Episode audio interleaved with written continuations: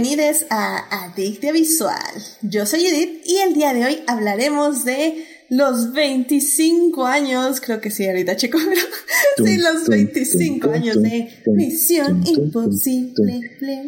Exactamente, muy bien. Y para discutir, fangirlear, analizar y llenarnos de feels está conmigo Héctor. Héctor, muchísimas gracias por regresar al programa. Hola Edith, muchas gracias por invitarme. Ya sabes que aquí estoy disponible y pues he, estado esperando todo este año para hablar de Misión Imposible. He estado esperando, es, uno de mis adictos visuales más esperados de todo el año.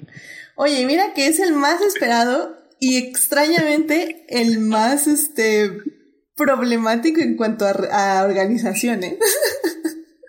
o sea, ha sido, ha sido muy interesante, por eso, de hecho, querido público, tenemos el programa hoy martes en vivo, porque hubo un asunto entre que yo no avisé con tiempo y entre que la vida afectó a todos los invitados. Fuerzas oscuras querían evitarlo. Fuerzas oscuras querían evitarlo, efectivamente. Tenemos una red de espías rusos que querían evitar este programa por alguna razón. yo ya estaba invitado desde hace como un año, ya, ya tenía la, la fecha en el calendario y pues no sé, estás diciendo que fue imposible hacer el podcast.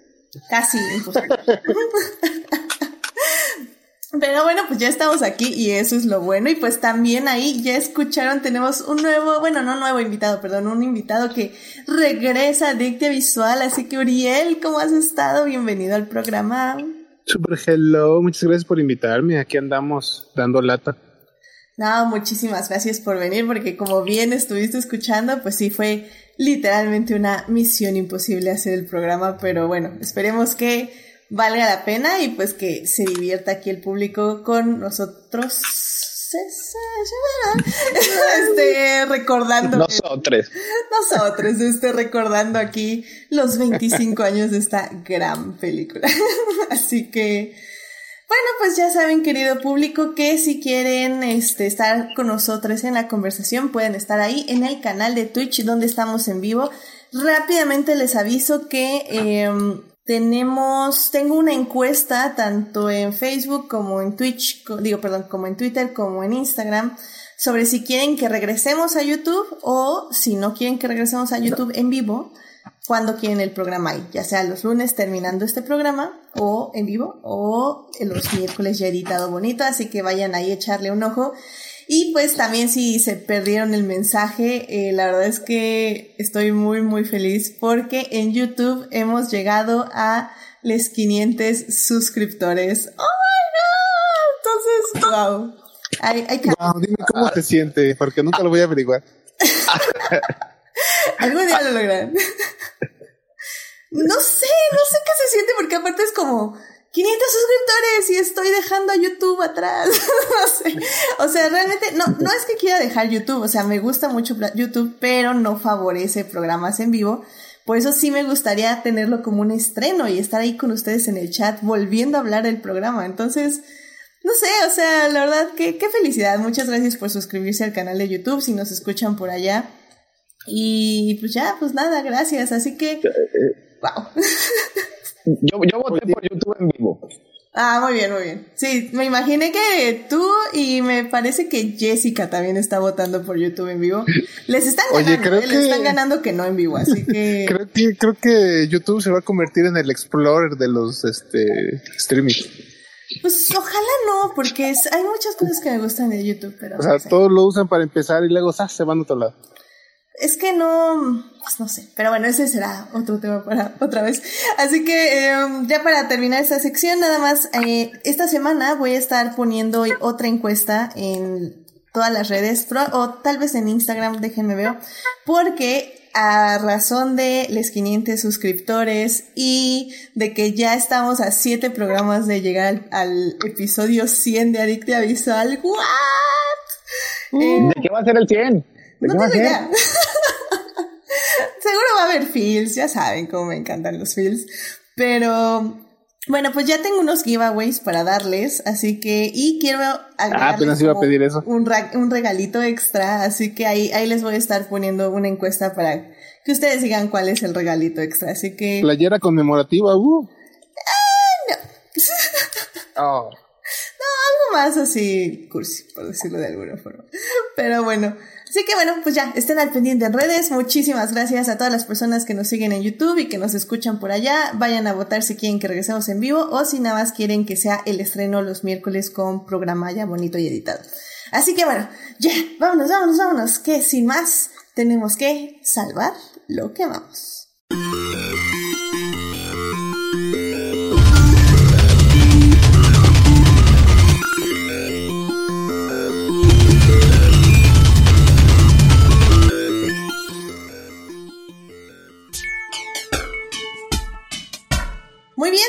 Estamos aquí para salvar lo que amamos y bueno, nada más un día de este de atraso y ya se me olvida cambiar cortinillas, este, dar introducción.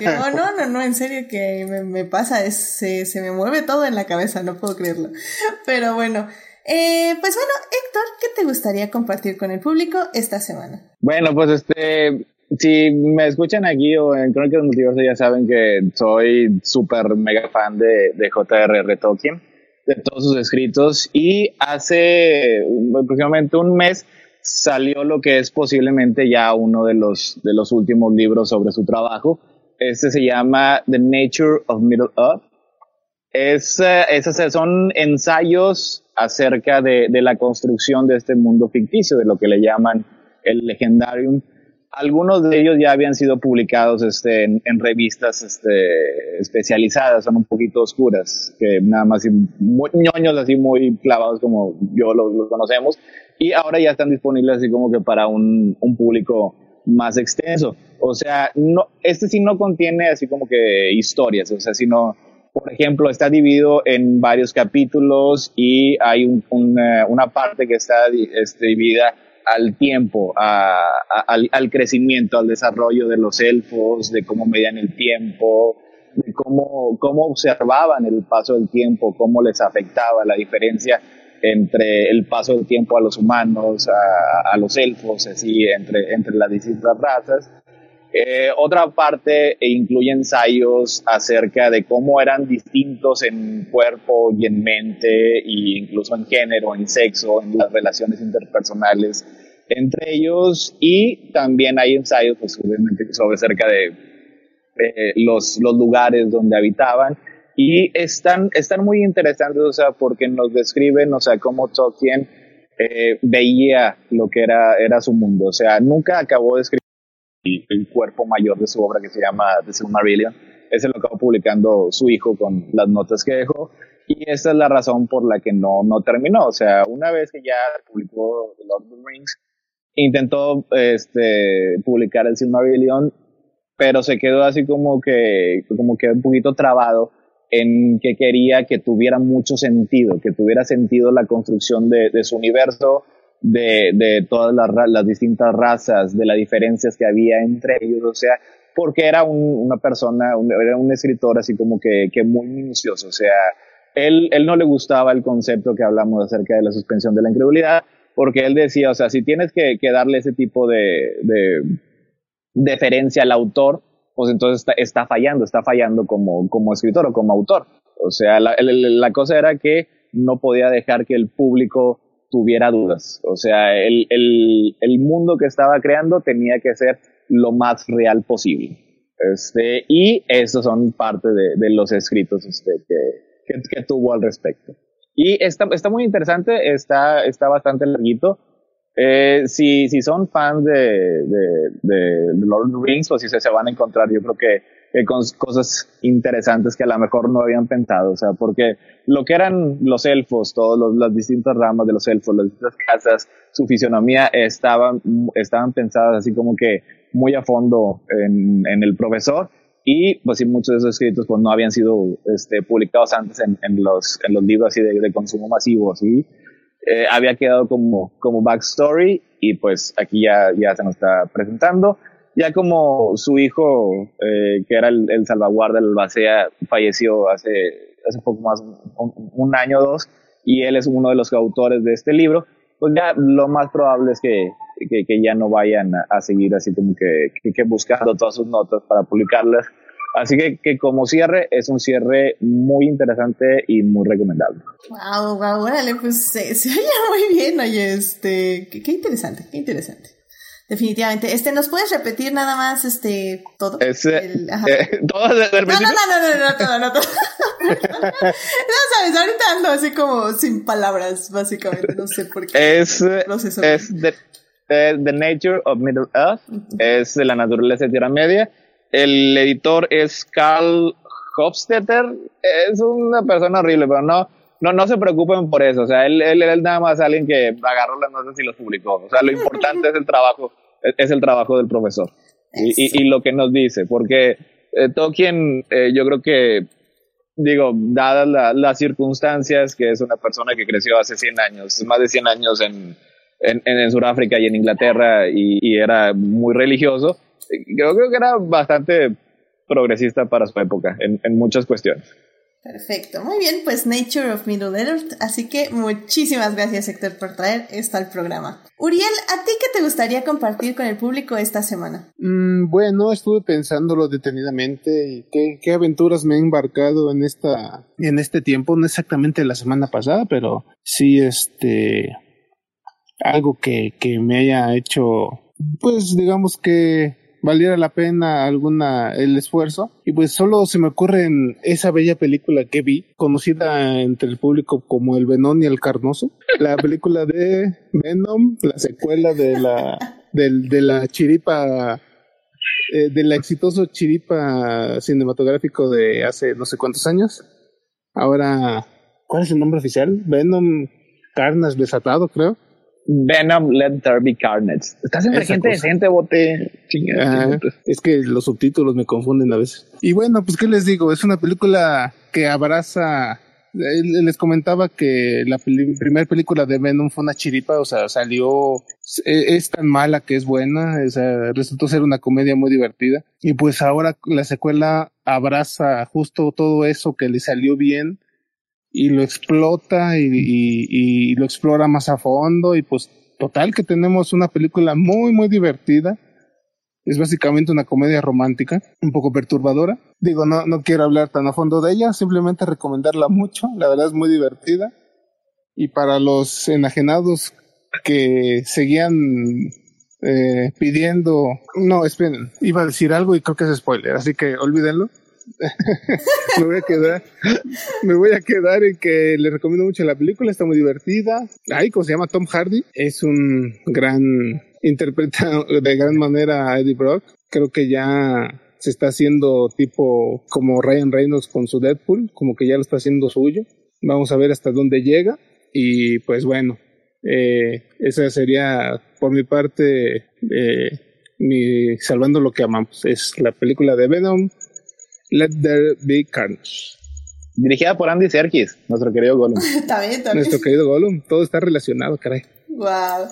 Mira, que tengo muchas ganas de verla, pero no así como arriesgar mi vida a ganas de verla, así que no la voy a ver. Pero mira, me, me tuviste en comedia romántica perturbadora. Literalmente es como mi género. Así que. así que sí, en, en cuanto esté disponible en streaming o para alquilar, yo creo que sí la voy a ver, porque si bien odié la primera, bueno, no lo odié, simplemente no entendí por qué a medio mundo le gustó, entiendo el potencial. Y si dices que lograron el potencial, tengo curiosidad. Así que voy a verla, voy a verla definitivamente. Así que muchas gracias por la recomendación y pues ya saben, eh, Venom Let It Be Carnage, ¿sí, no? Este, sí. Está en cines ahorita, así que pueden irla a ver por allá. Así que muchísimas gracias, Uriel, por traer esto al programa. Y bueno, pues ya para terminar esta bonita sección de Salvando lo que amamos, eh, el, la anterior semana, ya saben que no ha habido Fórmula 1 porque pues están llegando aquí a América, al continente americano, porque pues ya va a ser la carrera de Estados Unidos. Y pues qué emoción. Pero bueno, eh, en vista de esto, obviamente tenía que hablar yo de Luis Hamilton porque realmente me sorprendió, me sorprendió muchísimo. Ya saben que Luis Hamilton, además de ser un gran piloto de carreras porque es el eh, siete veces campeón del mundo de la Fórmula 1, eh, se ha dedicado también muchísimo a hacer concientización social ya sea Black Lives Matter, este, también eh, derechos LGBT, eh, estuvo ahorita haciendo como una reflexión sobre por qué usa la ropa que usa, em, básicamente diciendo como, pues es que hubo una época en que yo no podía usar este tipo de ropa aquí en la Fórmula 1 porque pues no lo consideraban apropiado y pues ahora tengo la libertad de ser quien yo soy y por los círculos en los que he estado he podido usar la ropa que puedo usar porque he, aprendido que la ropa también expresa cosas y eso es lo que yo hago.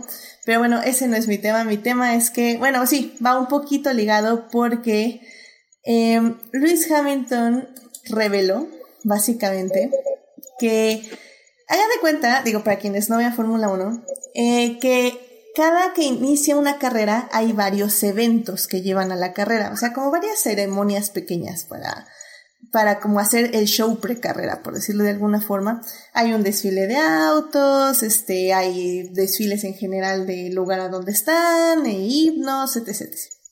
Y por el asunto de Black Lives Matter hubo, se hizo una ceremonia para que básicamente dar concientización de, de pues de sobre racismo, este, racismo nada más, porque uno puede, en la fórmula uno puede decirles que también es contra homofobia y todo eso, pero no es cierto, nada es sobre racismo.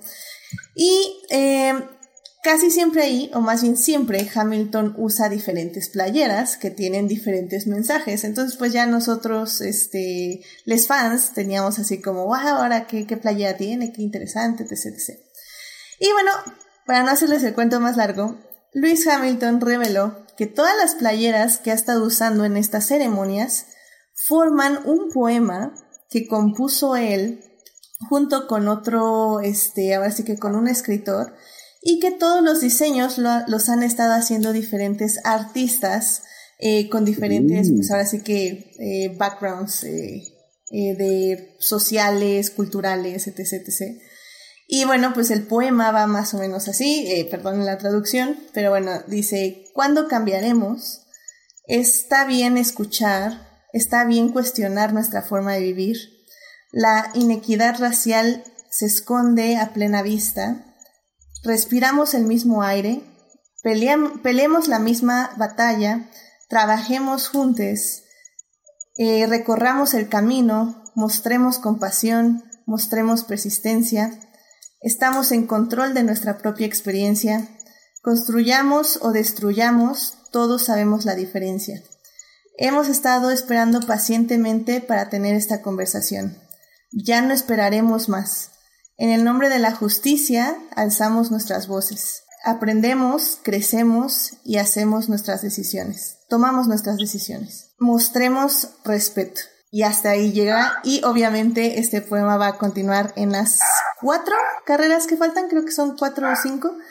Y pues ya al final se va a completar el poema. Así que, wow, en serio que cada vez que, cada vez que digo así como, no puedo amar más a Luis Hamilton, saca una cosa así y es como, oh my god, lo amo tanto.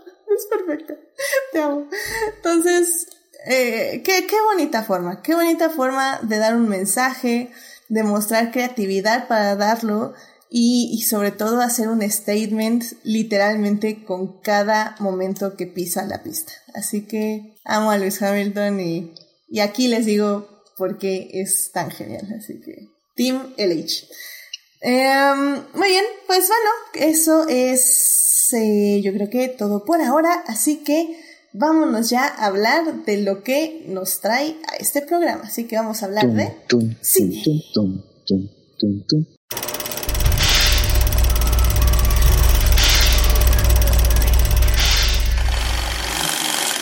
Muy bien, pues ya estamos aquí para hablar de cine y el día de hoy vamos a hablar de Misión Imposible. Esta es la primera película que sale en 1996, dirigida por Brian De Palma y protagonizada pues obviamente por el mismísimo Tom Cruise. Eh, ah, vamos, miren, la verdad es que les podría dar este una sinopsis. Pero digamos que es algo complicado y que no importa. Entonces, digamos que si no la han visto, eh, creo que vale la pena, ya les vamos a hablar por qué. La pueden ver ahorita en Netflix. De hecho, Netflix creo que tiene todas las películas de Misión Imposible. Y tiene esta, tiene la primera, no se ve nada mal, así que pueden ir a checar por ahí. Y pues para hablar de esta película, en la primera parte, pues vamos a hablar de la película. O sea, ahí les vamos a decir todo lo que tienen que saber de Misión Imposible. Eh, a ver si que Spoilers. Exacto. Va a haber spoilers de una película de hace 25 años. Sí. Efectivamente, va a haber spoilers, lo siento mucho, pero no se preocupen, la, la dicha de Misión Imposible es verla, no tanto describirla, definitivamente. Y bueno, pues en la segunda parte vamos a hablar de ya de las secuelas, de, de dónde se inspiran de la primera o qué toman de, de esta primera para seguir haciendo más Misión Imposible. Y bueno, en la tercera parte vamos a hablar pues de, de la estructura de, esta película, de la base, de por qué Misión Imposible no sería Misión Imposible sin el gran Tom Cruise, que vamos a evaluar si es un psicópata o solo es adicto a la adrenalina y ahí lo descubriremos definitivamente. Así que bueno, sin más, vámonos a la primera parte. It is not a donut hole, but a smaller donut with its own hole. And our donut Muy bien, pues ya estamos aquí en la primera parte del programa para hablar de Misión Imposible, esta película que cumple 25 años de haberse estrenado. Eh, la película, como les decía, se estrena en 1996. Eh, está dirigida por Brian De Palma y pues es la primera película en pues que son ya seis, seis películas que posteriormente durante Ahí sabe. 25 años se irán, pues ahora sí que estrenando, vale la redundancia. Y pues es una película que pueden ver en Netflix. Ahí Netflix tiene esta y tiene, pues ahora sí que todas las que siguieron. Eh, eh, sí, creo que sí, todas, ahorita, ahorita se los compruebo. Y pues bueno, esta película se estrenó de hecho el 12 de julio aquí en México y el 20 de mayo en Estados Unidos, así que digamos que vamos ya un poquito atrás con su estreno, pero como dijimos, eh, esta película le costó trabajo llegar a Dictia Visual entre las encuestas y todo, como que, como que no ganaba, Ya- ¿eh? No ganaba. Ya, ya, ya, ya- ya- ya nada más sufría cada vez que ponían las, las encuestas y siempre perdía ante todos. Voto por voto, decía Héctor cada vez. sí. Recount, recount. Stop, stop the steal. Stop the steal. Ya sé, ya sé, pero bueno, por fin ganó Misión Imposible, Héctor. Y pues dinos, ¿qué nos más fácil, qué nos puedes decir de esta película? Eh, ¿Tú qué sabes de su comienzo, de su preproducción? Bueno, nada más antes de, de- iniciar el- el- la, la película en sí, eh, nada más si quería mencionar que le tengo mucho cariño a, a esta película y en general a la serie de Misión Imposible, porque tenemos una teoría en, en, en Crónicas del Multiverso, que eh, de ciertos tipos de fans que a veces los dividimos entre niños rata que quieren así que las cosas nuevas sean violentas y oscuras y atormentadas, y los abuelitos rata que quieren que todo sea justo como era en su infancia, que no quieren que nada cambie, quieren que todo sea exactamente igual y, cualquier cosa que salga de su paradigma tan estrecho lo, rechazan. Y a mí Misión Imposible me curó de haber crecido ah, siendo un, abuelito rata. O sea, porque yo era muy, muy fan del programa de televisión, porque Misión Imposible se originó como, como un programa de televisión, el que primero estuvo del 68 al 73 y luego después continuó del 88 al 89, 90. La, segunda parte no, no tuvo demasiado éxito.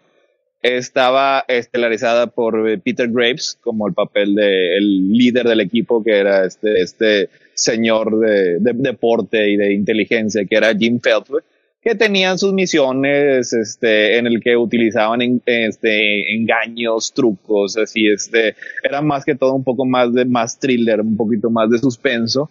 Y luego después ya cuando salió, este, la película, pues yo estaba muy emocionado y, y me estaba gustando la película y, ¿sabes? Que cuando inicia, primero te matan a casi todo el equipo, incluyendo a Jim Phelps, que era el, el protagonista. Y luego después de la mitad de la película, ya es un spoiler de una película de hace 25 años, o sea, que se revela que el villano era Jim Phelps, este, este personaje que idolatraba, que era mi héroe, y esta película ve, y, y, y me dice que, que, que, que me cambió todo lo que yo creía y luego después inicialmente la, la rechacé un poquito, pero ya pensándola, pues como quiera la película estaba muy bien realizada.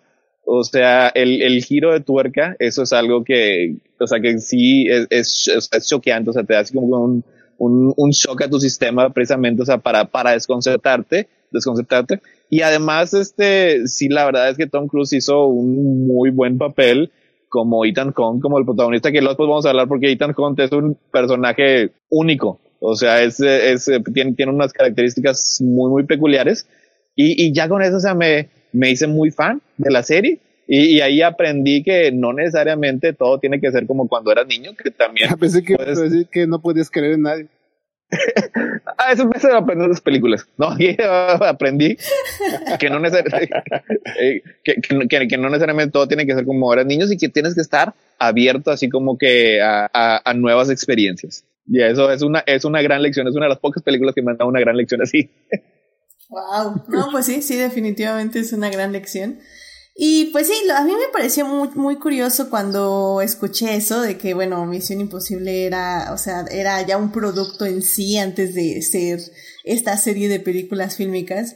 Y que sí, literalmente Tom Cruise tuvo el descaro de decir, ah, sí, voy a tomar el concepto y voy a matar al protagonista porque yo quiero ser protagonista. Y yo sé como, ¿what? O sea, sí me parece un movimiento por decirlo de alguna forma, de ego muy, muy fuerte.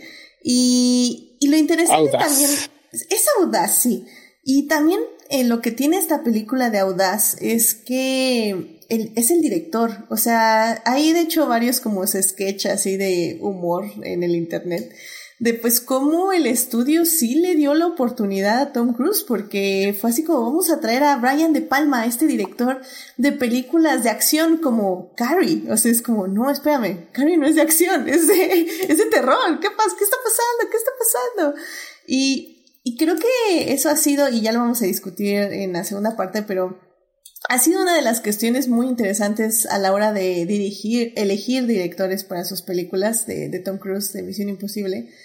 Y, y, bueno, pues Brian De Palma fue el primero, entonces creo que en ese aspecto me gusta mucho cómo tenían una idea sobre cómo querían que fuera el tono de la película y cómo este tono iba a apelar a las audiencias. Y bueno, pues hablando de audiencias, este, Uriel, tú ahora que, que este, tenemos esta de Misión Imposible, ¿cómo, cómo sientes el ambiente? ¿Cómo sientes la historia eh, que nos cuenta ya 25 años después de, de haberse estrenado? Pues mira, yo conocí esta película 23 años después de su estreno. O sea, de hecho, le, le, debo a la personificación antropomórfica de Crónicas, o sea, Héctor, de que yo la haya visto, porque pues eh, eh, había que echárselas todas, ¿no? Porque supuestamente eran muy buenas y yo pues bueno, pues habrá que verlas. Y pues sí, este, obviamente es, chistosito ver una película de hace tanto tiempo. Si la, si notas eh, en el, eh, un poquito en los efectos, un poquito en la calidad de imagen que es de otra época, ¿no? Pero se siente pues bastante padre, o sea, la experiencia de verla es eh, gratificante, te atrapa la atmósfera, o sea, no me choquea al mismo nivel, obviamente, que haberla visto en su momento y conocer el background, ¿no? De la serie. Pero sí, o sea, inicias con el equipo y pues tú dices, pues va, tal vez se muera uno que otro, pero pues es el equipo, ¿no? No pueden morirse todos. ¿Y sopas en qué fue? ¿En cinco minutos? En los primeros, en los primeros cinco minutos. Fíjate, sí, esta película. Todos? se me hace que si rompo un poquito la regla de los 15 minutos de edit. Porque los primeros 15 minutos no necesariamente describen la película. Sí, de hecho no sabes qué está pasando, nada más porque conoces a Tom Cruise y sabes que es el mero bueno, pero si no, no sabrías ni qué está pasando. Entonces, este, pues sí, o sea, la verdad fue una, fue una buena experiencia haberla visto y con solo ver esa, este, ya te das, eh, pues te quedas con ganas, ¿no? De ver de qué, de qué más van a tratar en las siguientes películas que ya sabes que existen. Entonces, es un buen inicio para mí. Y bueno, tiene la, una de las que les gusta, top 10 de las escenas más icónicas y más parodiadas de Hollywood, entonces. Uf, sí, sí, sí, y es que justamente hablamos, hablemos de las escenas de acción porque, bueno, Querido público, por si alguna razón, extraña razón, no han visto este Misión Imposible, eh, déjenme decirles que la trama efectivamente es una cosa así como random, eh, o sea, o sea, sí hay una estructura, sí, sí la hay, porque si no, esta película no sería una buena película, definitivamente. Podemos dividirla un poco en que la película, este, es como, es, es la típica trama de, de películas de espías. Es entrar a un lugar, salir de ese lugar con algo que estás buscando y escapar, básicamente. Esa es como la trama que se va a estar eh, haciendo varias veces durante la misma película con diferentes niveles de dificultad y diferentes plot twists, por decirlo, o dificultades, obstáculos, vamos a decir. Yo hasta diría que esta película o esta serie de películas lo hizo un clásico de espías. Sí, claro, claro, porque justamente usó, o sea, esto es, ahora sí que usó este, esta estructura, ¿sí? Esta estructura de forma extraordinaria y la ha usado una y otra y otra y otra y otra vez por seis películas, yo creo que como cuatro veces cada película y está, está increíble. Entonces, al final del día, podemos decir que la película en sí no tiene una trama, o sea, sí, ok, a Hunt le matan a todo su equipo. Sí, ok, Hunt tiene que ir a buscar a quién mató a todo su equipo y quién lo está culpando de ser un espía y va a irlo descubriendo eh, por diversas misiones.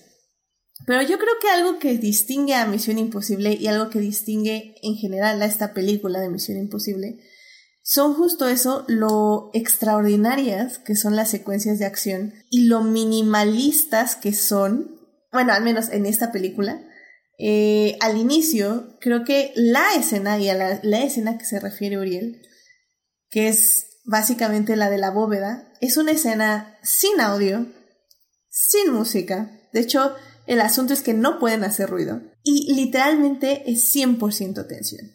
Y ahí es cuando Brian De Palma como director tiene muchísimo sentido. Porque si bien podemos decir que la película tiene como ah, cositas que ya no funcionan bien, con el ritmo, a veces como que se estanca un poquito, etc. A mi parecer, esa escena sigue siendo perfecta en muchos sentidos en demasiados sentidos, diría yo. En los pocos sentidos que te quedan.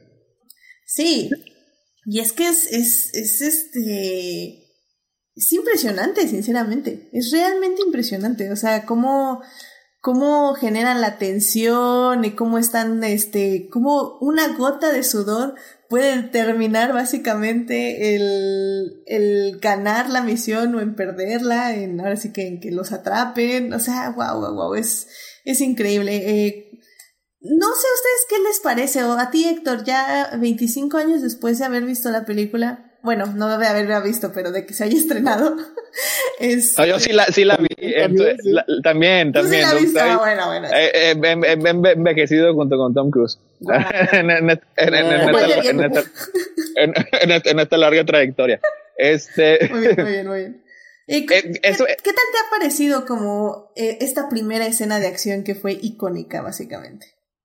Es que es lo que voy diciendo ahorita acerca como de Brian De Palma, o sea, fue una elección así perfecta, o sea, porque algo que tiene eh, Brian De Palma es que el señor, o sea, es, mano larguita, o sea, el señor roba, el señor roba, pero como los grandes artistas, se lo roba y lo hace suyo. De hecho, esta la, la escena esa en la, que se, se, cuelga así para accesar algo, esa, esa se la pirateó de Kaki, es una película de 1964, es una película gringa. Ahí tomó así como que los beats más principales, pero este lo hace, la hizo suya.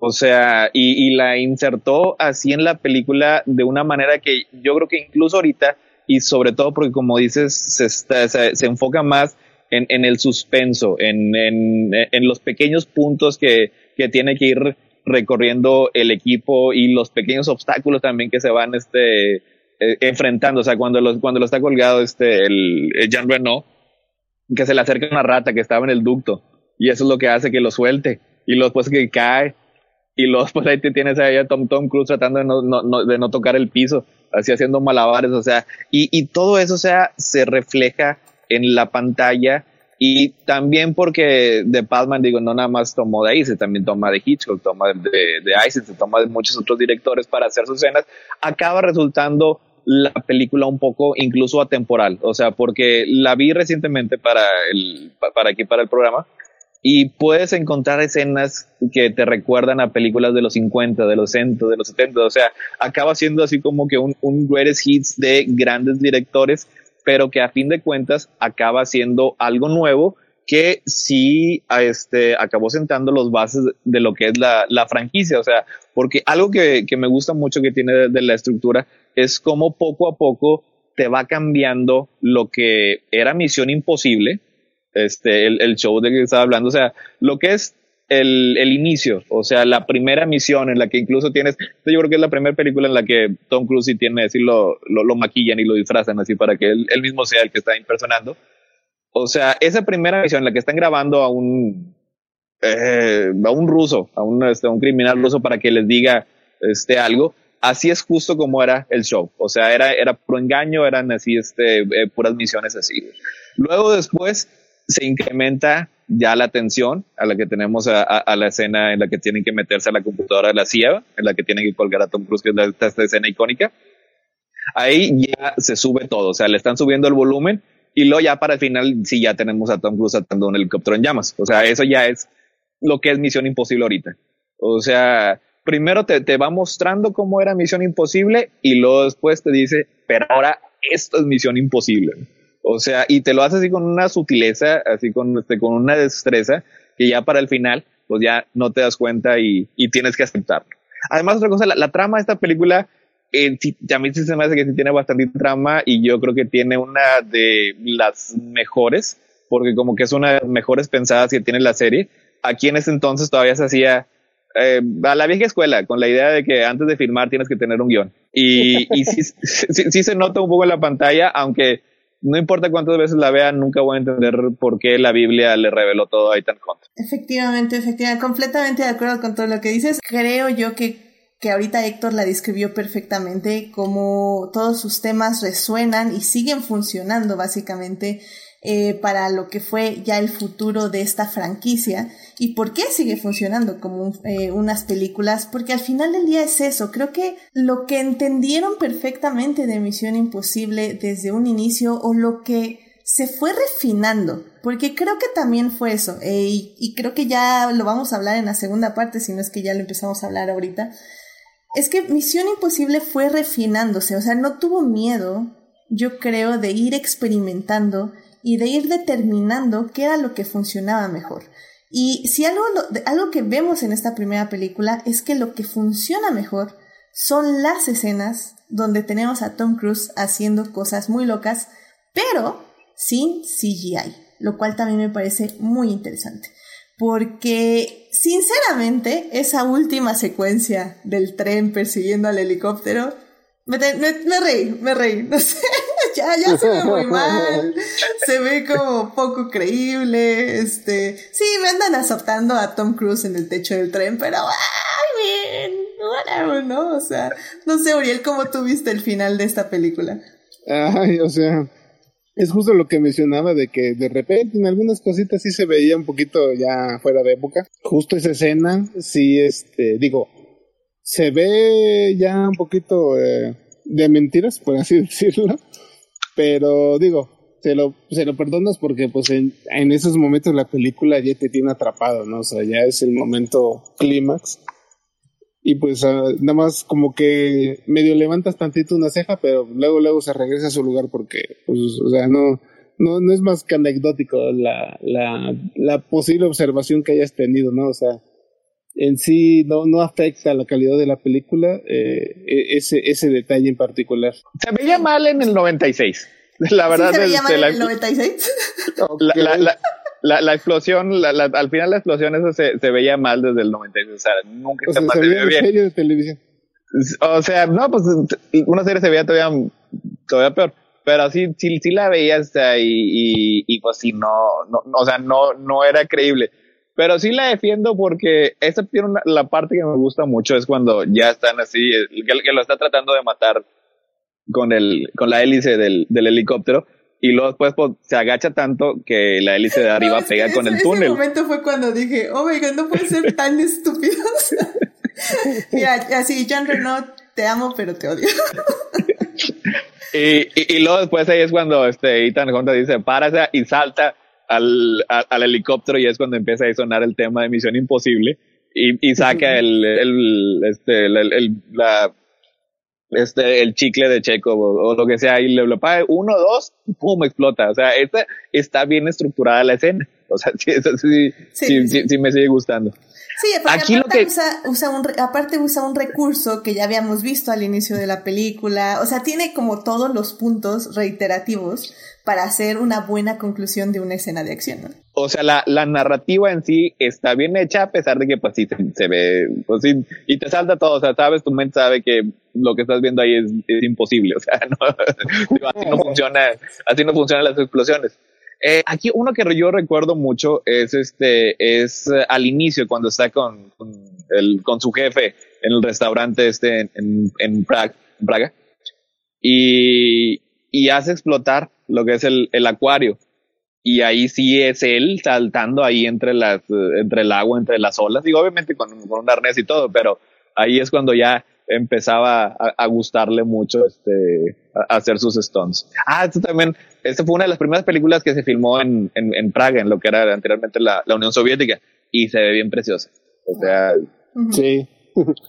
y de hecho, digo, para tenerle un poco de contexto para el público, eh, 1996, cuando se estrena Misión Imposible, para que tengan una idea de los efectos especiales, pues estamos hablando de la Gran Tornado, por ejemplo, que pueden ver en el 5 básicamente cada semana. Este, por ejemplo, el Día de la Independencia, que creo que también pues tuvo efectos este bastante entre, impresionantes y ahora un poco ridículos entre comillas. Y Lo bueno de usar maquetas es que siempre se ven reales. Es que creo que envejecieron muy bien ciertos efectos, pero hay otros que no. O sea, no sé, por ejemplo, se me ocurre el Día de la Independencia cuando el fuego ya está consumiendo todos los carros. Hay, partes que se ven muy bien, que probablemente son maquetas, y hay otras partes que se ve que es una pantalla azul, entonces, o verde. Entonces, al final del día creo que están justo, creo que 1996 es justo ese año como entre que los efectos ya estaban mejorando bastante y que no se veían súper bien. Entonces estamos como en esa línea. Y bueno, por ejemplo, tenemos este, una pregunta del público. Eh, dice Liuki16. ¿Piensan que Misión Imposible se inspiró en algo de las películas de James Bond? ¿Qué, qué dicen? ¿Bote? No sé. yo no sé de James Bond.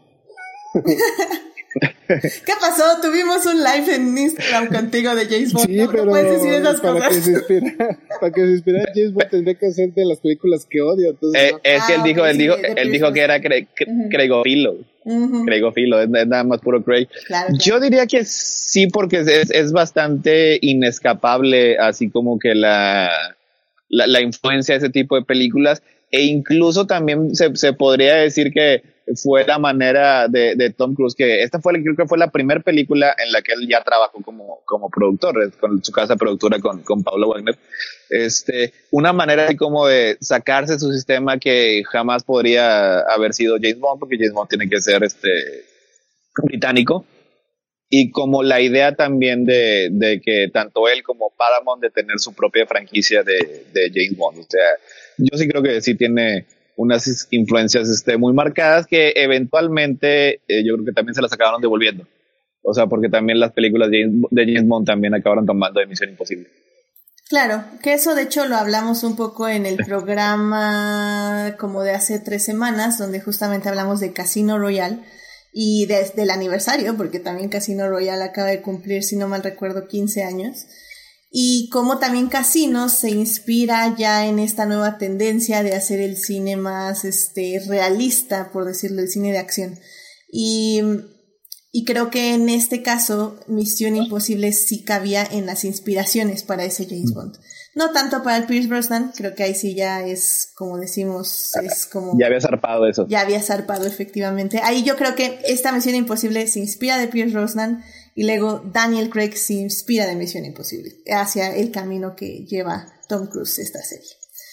Así que bueno, pues obviamente vamos a seguir hablando de esta película. pero yo creo que ya tenemos que empezar a hablar de las secuelas, así que vámonos a la segunda parte. Blow that piece of junk out of the sky! Muy bien, pues ya estamos aquí en la segunda parte para seguir hablando de los 25 años de Misión Imposible, esta película que se estrena en 1996, que pueden ver en Netflix, donde de hecho están todas las películas de esta franquicia. En la primera parte estuvimos hablando de la película en general, de que como su estructura, eh, por qué nos gusta tanto.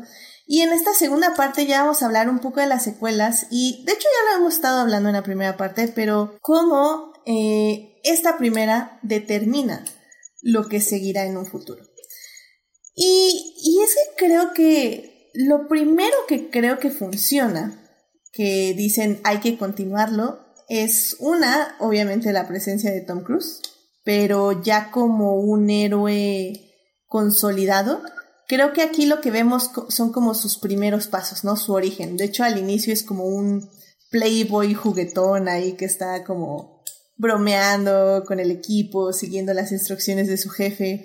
Y luego ya tenemos una segunda parte donde, bueno, ahí ya explota el asunto hacia otro. Ay, Dios, no hablemos de esa prueba. I mean, pero, pero es que. Eh, ah, sí, vamos a- Porque tiene sus. O sea, tiene sus méritos en el aspecto de que creo yo que John Woo, el director de la segunda parte de Misión Imposible 2, lo llevó al extremo, ¿saben? O sea, creo que esa parte del tren y del helicóptero fue la favorita de John Woo y dijo, tengo que llevarlo al mil por ciento. Básicamente. La detesto tanto que ni siquiera me acuerdo cuál es la escena buena de esa película. Yo recuerdo, yo todas las tengo grabadas en el corazón, ahí te, Yo lo, te lo también. recuerdo. No sé por qué me acuerdo mucho de esa película. Y digo, hay- eh, les tengo que avisar que evidentemente es la película más misógina que puedan ver en su vida. Es, No. increíble, es increíblemente misógina. O sea, la estás viendo, no han pasado 15 minutos y, y, y- y sale este Anthony Hopkins o sea, aventando con su hermoso acento británico y su toda autoridad una del- uno de los diálogos más misóginos que yo he visto en una película. Pero eh, sí.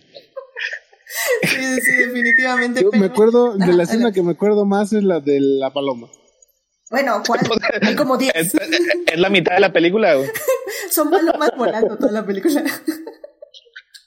Es que, o sea, como que todavía estaba ahí este, Tom Cruise en, en como que en transición, o sea, porque él inició así como, como galán juvenil y luego después ya como galán todavía juvenil, pero un poco más adulto y ya se especializó en, en, en dramas un poquito más, más serios, o sea, tratando de, eh, pues de, de tener reconocimiento artístico, o sea, ya había sido nominado al Oscar por Nacido el 4 de julio y ese tipo de películas, o sea, y, pero él como que traía la espinita de que quería hacer todo. O sea, no nada más este héroe dramático y lo solo continuó siendo este eh, años después, sino que también quería ser héroe de acción. En la primera Misión Imposible fue como que, como dijo Odit, fue su, su origen. Y luego después ya para como que consagrarse como héroe de acción, pues sí trajeron este a John Woo. Y a mí, ya para entonces ya, ya era muy fan yo de la franquicia y me emocionó demasiado, o sea, porque yo soy, bueno, todavía lo sigo diciendo, soy bien, bien fan de, de John, bien fan de, de John Woo, de, de su estética, o sea, a mí me gustan sus películas, este, su, este, de, su país, este, natal, y, y curiosamente también era bien fan de una que se llama Hard Target con Jean-Claude Van Damme, este, es un, bastante, un poco de serie B, pero es, o sea, me, me había gustado mucho, así que lo vi, él estaba así bien emocionado y la verdad sí salí un poco decepcionado porque era lo mismo que hacía John Woo, que ya había hecho antes en las otras películas que había visto. Sí, creo que el, el toque que le dio aquí Tom Cruise fue que justamente su obsesión con las motocicletas, creo que fue como el pitch que le hizo a John Woo, como quiero escenas con mi motocicleta, este, con explosiones en el fondo y mi cabello flamante volando.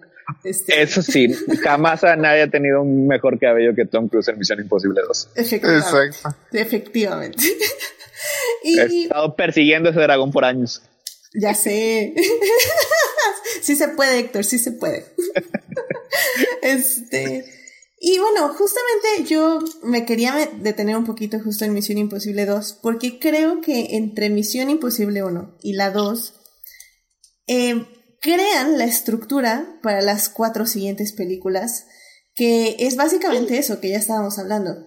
Un héroe de acción con momentos increíblemente, o sea, extraordinarios donde Tom Cruise hace locuras, eh, maniobras, este, ni sé cómo decirles, pero bueno, está, está ahí arriesgando su vida. Eh, bueno, bueno, eh, todavía no, pero bueno, casi. Eh, donde aprende a hacer muchas cosas para la película y donde él se puede lucir como, como él lo quiera hacer, ¿no? Y creo que al final del día, tanto Brian De Palma como John Woo hicieron que ese camino fuera posible, determinando justamente el corazón de la serie. ¿Qué era eso? Era perseguir un punto A para un punto B para un punto C y huir y ser victoriosos en su misión, básicamente, ¿no?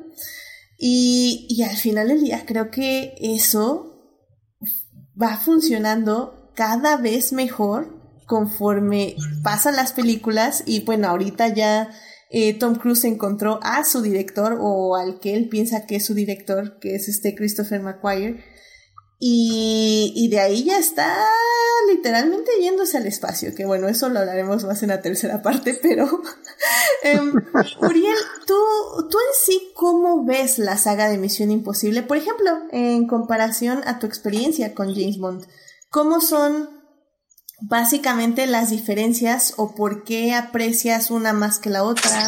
No sé, ¿qué nos puedes decir de esto? Uy, no te sabría decir cuál aprecio más, ¿eh? Porque aunque sí bien comentabas al inicio o hace ratito que como que tienen la misma vena, ¿no? De cine de acción un poquito más realista. Pero a estas alturas, Misión Imposible ya se fue a lo superheroico, ¿no? Ya es este cosas que tú dices, no, eso no podría pasar en la vida real. Así sin a destajo, ¿no? Este James Bond se quedó un poquito en lo creíble, que ya tenía su super carro y sus super artefactos y lo que quieras pero se quedó un poquito más aterrizado. Misión Imposible está escalando, escalando.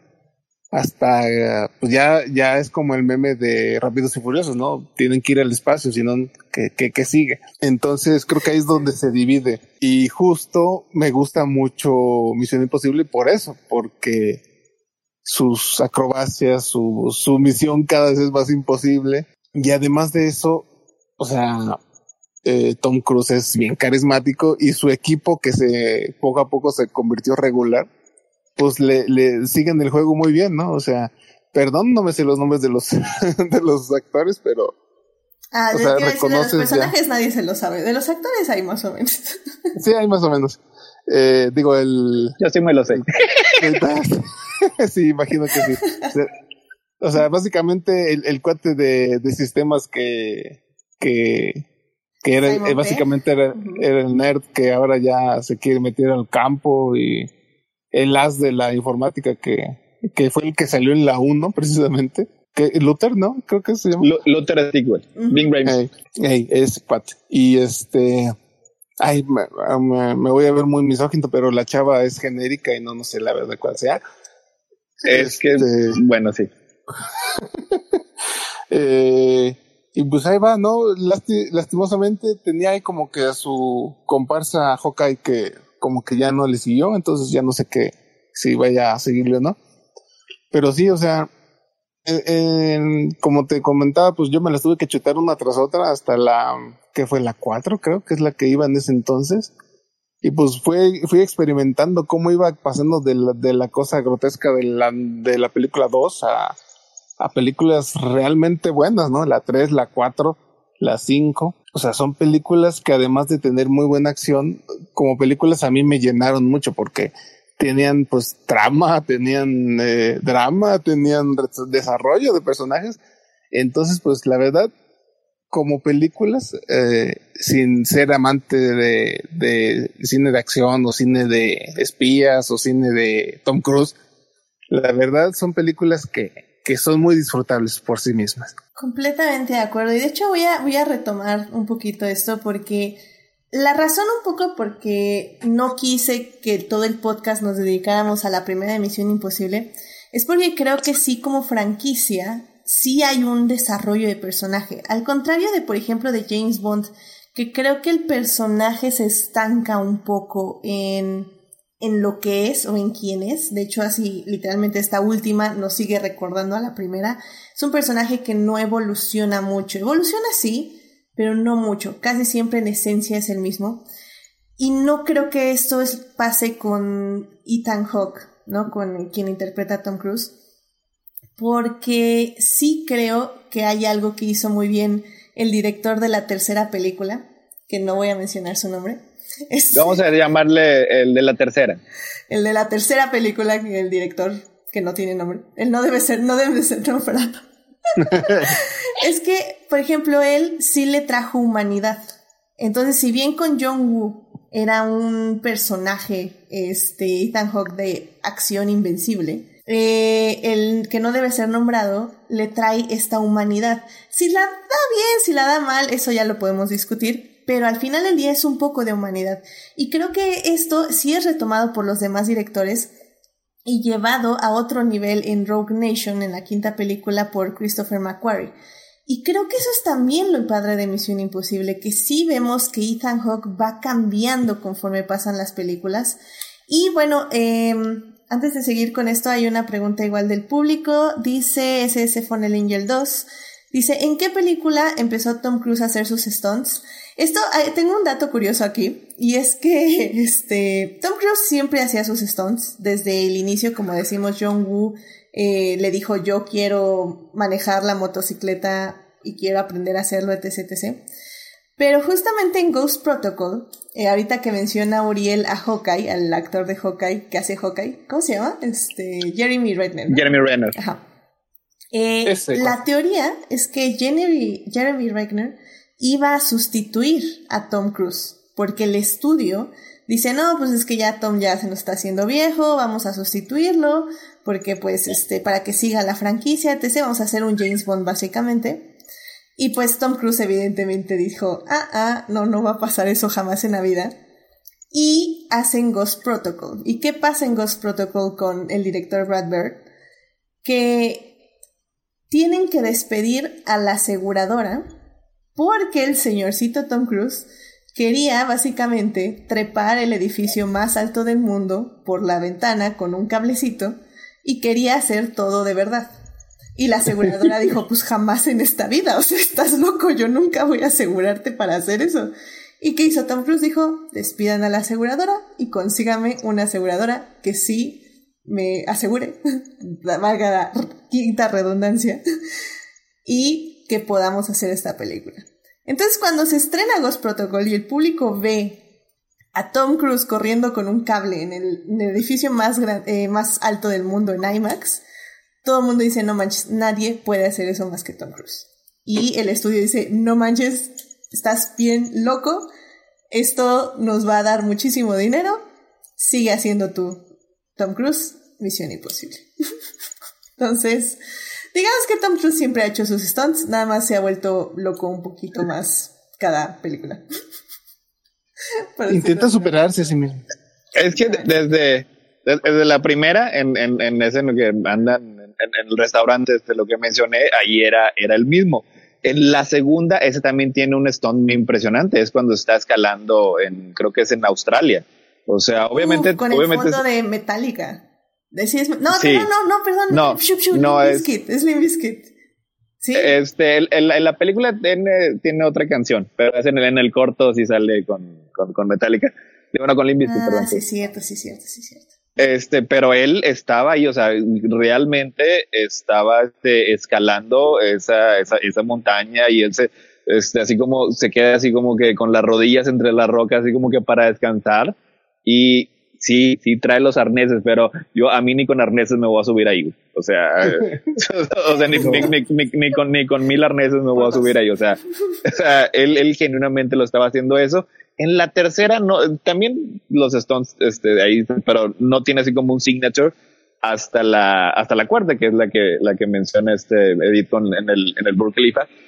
Y eso así como que yo creo que es, es cuando quedó en, en la mente del público lo, hasta los niveles en los que estaba dispuesto este Tom Cruise para ir para entretenernos. O sea, hay una foto en el que él está ya sentado en la mera torre del celular, en mera encima de las torres. O sea, que le tomaron la foto, creo, con un dron o con un helicóptero, así sentado, y es nada más sonriendo la cámara. Esa, esa ni era, ni era por la película. O sea, ese, es por gusto. O sea, ya estando ahí, pues déjame subo hasta el mero arriba.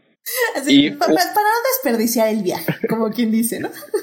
O sea, y uno de, los, este, de los perks de ser el, el, productor de la película es que puede hacer ese tipo de cosas. Puede hacer, puedes pedir la aseguradora y puede contratar a alguien, a, alguna este, que esté, no sé, esperada por dinero, que esté igual de que él, que él para, para asegurarlo. O sea, porque él puede, si yo quiero hacerlo, yo lo voy a hacer. Pues sí, ay, no, no, no, no, es que, y creo que esto nos da ya pie perfectamente para la tercera parte porque tenemos que hablar de Tom Cruise, tenemos que hablar de Tom Cruise, así que eh, nada más rápidamente, ahí, dejen, voy al chat, que eh, SS Fallen Angel 2 dice eh, Metallica y Limp Bizkit sí tuvieron canciones en Misión Imposible, las dos son correctas, efectivamente.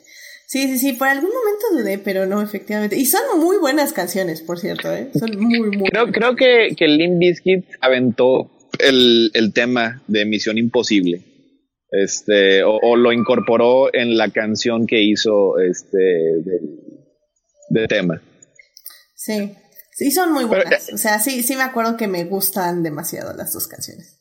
Ya nada más entonces para mapear lo que había mencionado de cómo, cómo este ha, evolucionado el, el, eh, eh, Ethan, Ethan Hunt como personaje. Ahí yo creo que lo dije en crónicas, este, así como que parece de cierta manera reflejar como a, Tom Cruise como, como persona, o sea, porque la primera todavía estaba así como que un poquito en, en transición, de quería ser héroe serio a ser un héroe ya de acción. En la segunda es un héroe de acción completamente indestructible que creo que no le funcionó particularmente bien porque como quiera necesitaba un poco de humanidad, necesitaban que le bajaran un poquito así como que la, la, pedantería, que fue lo que el innombrable la tercera película hizo. Y ahí, en ese, en ese punto en su carrera, Tom Cruise quería ser un hombre de familia. Era cuando estaba casado y, y, saltaba en el sillón con Oprah Winfrey. Y Ethan Hunt ahí también es un hombre de familia.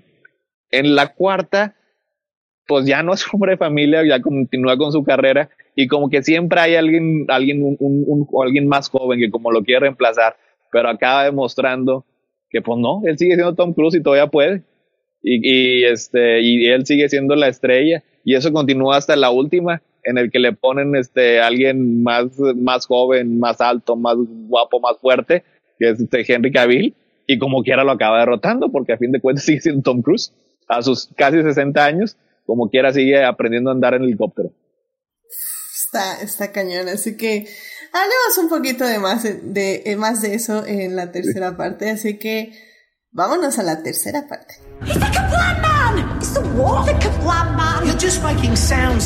Muy bien, pues ya estamos aquí en la tercera parte del podcast para seguir hablando de Misión Imposible, los 25 años de esta película y pues en la primera parte hablamos de la película en general, de su estructura y por qué nos gusta tanto.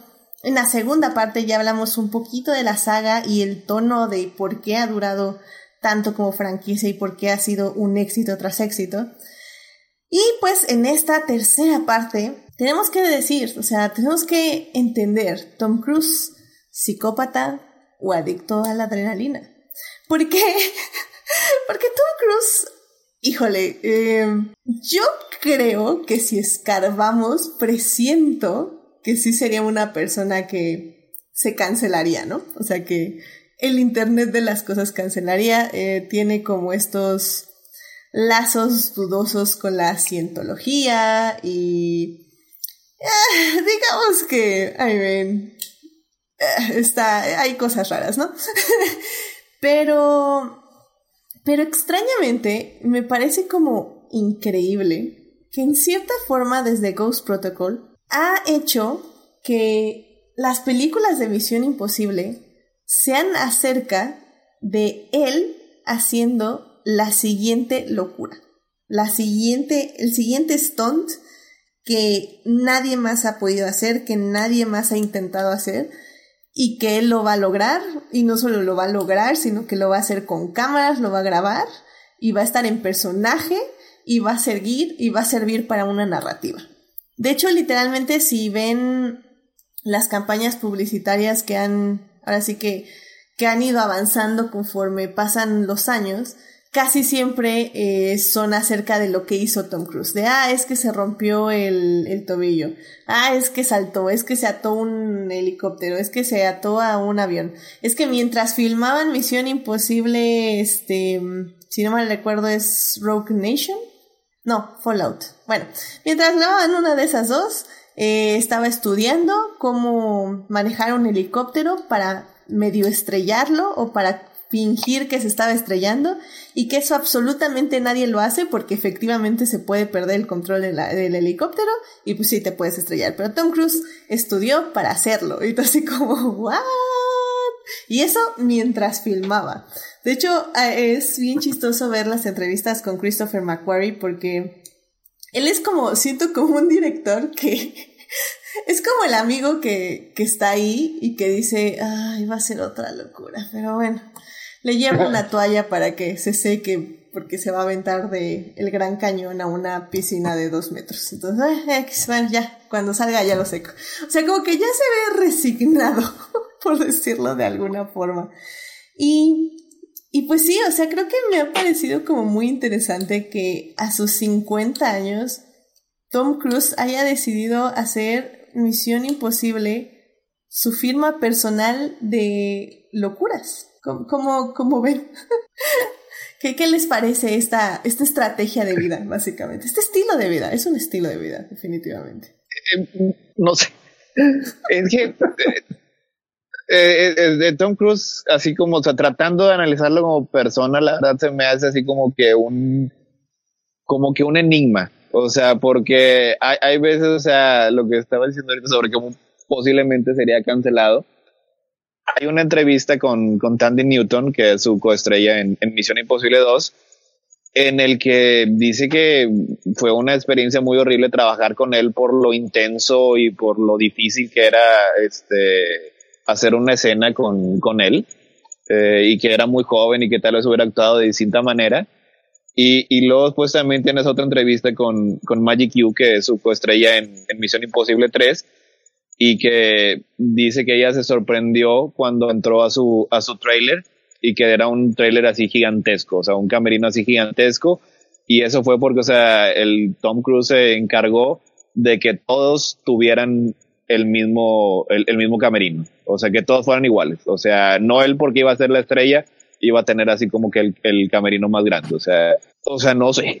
O sea, este, a lo mejor es una gran persona, a lo mejor es una terrible persona, a lo mejor es solamente cuando está trabajando externamente es, es una buena persona y sabrá Dios que haga cuando es este es en su religión, en su cienciología, no sé, o sea, es un misterio. Y algunos de sus stones pues sí te quedas así como que tal vez no eran absolutamente necesarios, o sea, puedes entender el de el de Ghost Protocol porque es, es impresionante, o sea, es eh, inigualable realmente el verlo correr ahí al lado del edificio, eso no se, no se podría haber replicado con un doble, con una, o con una, una pantalla azul. Pero en Rogue Nation también tuvo que entrenar para este aguantar la respiración bajo el agua ocho minutos. Ah, sí, sí. Y dices, y, y ves la escena y, y dices, no bien podía haber habido ahí un corte y, y, y no, no, no hubiéramos, o sea, no hubiera cambiado casi nada la escena.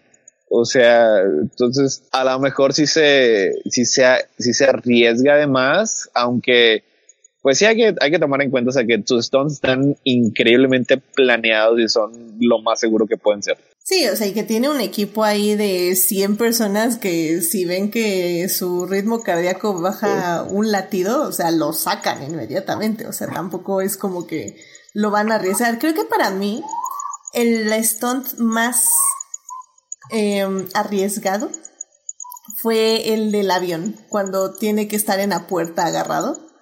Es como, pero qué necesidad. O sea, Ahí sí, como, o sea, men, no, o sea, no, o sea, como, ¿por qué? Porque tuvo que usar unos eh, lentes de contacto especiales para que no, básicamente una basurita en el aire no le volara el cerebro, y, o sea, una cosa que dices, en serio, como, como, ¿para qué, no? Y, y, y, como quiera con eso, o sea, estás a, un lado de, del avión, o sea, sí tenía su arnés y, y, obviamente no estaba agarrado con los, con las manos, pero un, este, no sé, cualquier pájaro que haya tomado una vuelta equivocada se lo pudo haber estampado en la cara. Literal. O, o, o, muchas otras cosas que, que puede haber salido mal, o sea, esa misma basurita a 200 kilómetros por hora es un balazo y, y pues, se vio muy padre se vio muy padre, o sea, es, también es, es, una escena ya bastante icónica. Sí, la verdad sí, pero... A ver, Ariel, pues ya que estamos revisando nuestras escenas favoritas de Misión Imposible, ¿cuál es tu escena que dices, podría haberlo invitado, pero qué bueno que lo hizo? pues yo creo que todo. Por ejemplo, no me acuerdo si en la última película es esa la escena que está colgado de un de un como como una red en un helicóptero o algo así. Mm, sí, sí, Es la última. Es Fallout. Esa. Esa también. Y fíjate, uno como ya conoce cómo los hace, los Stones, como que hasta te tensas más, ¿no? Dices, ay, ay. o sea, obviamente salió bien, ¿no? Pero estás con muy consciente de que lo está haciendo muy realmente, ¿no? O sea que, como dicen, no tiene su arnés y todo, pero ay, o sea, como que se siente más feo, ¿no? Ver que, pues, en esa escena incluso como que se tropieza y se cae, ¿no? Y se tiene que agarrar y no sé qué tanto. Y dices, ay, caray. Y, y no sé si tú estás de acuerdo, pero yo creo que efectivamente ese también ya es uno de los eh, atractivos de la franquicia, ¿no crees? Totalmente.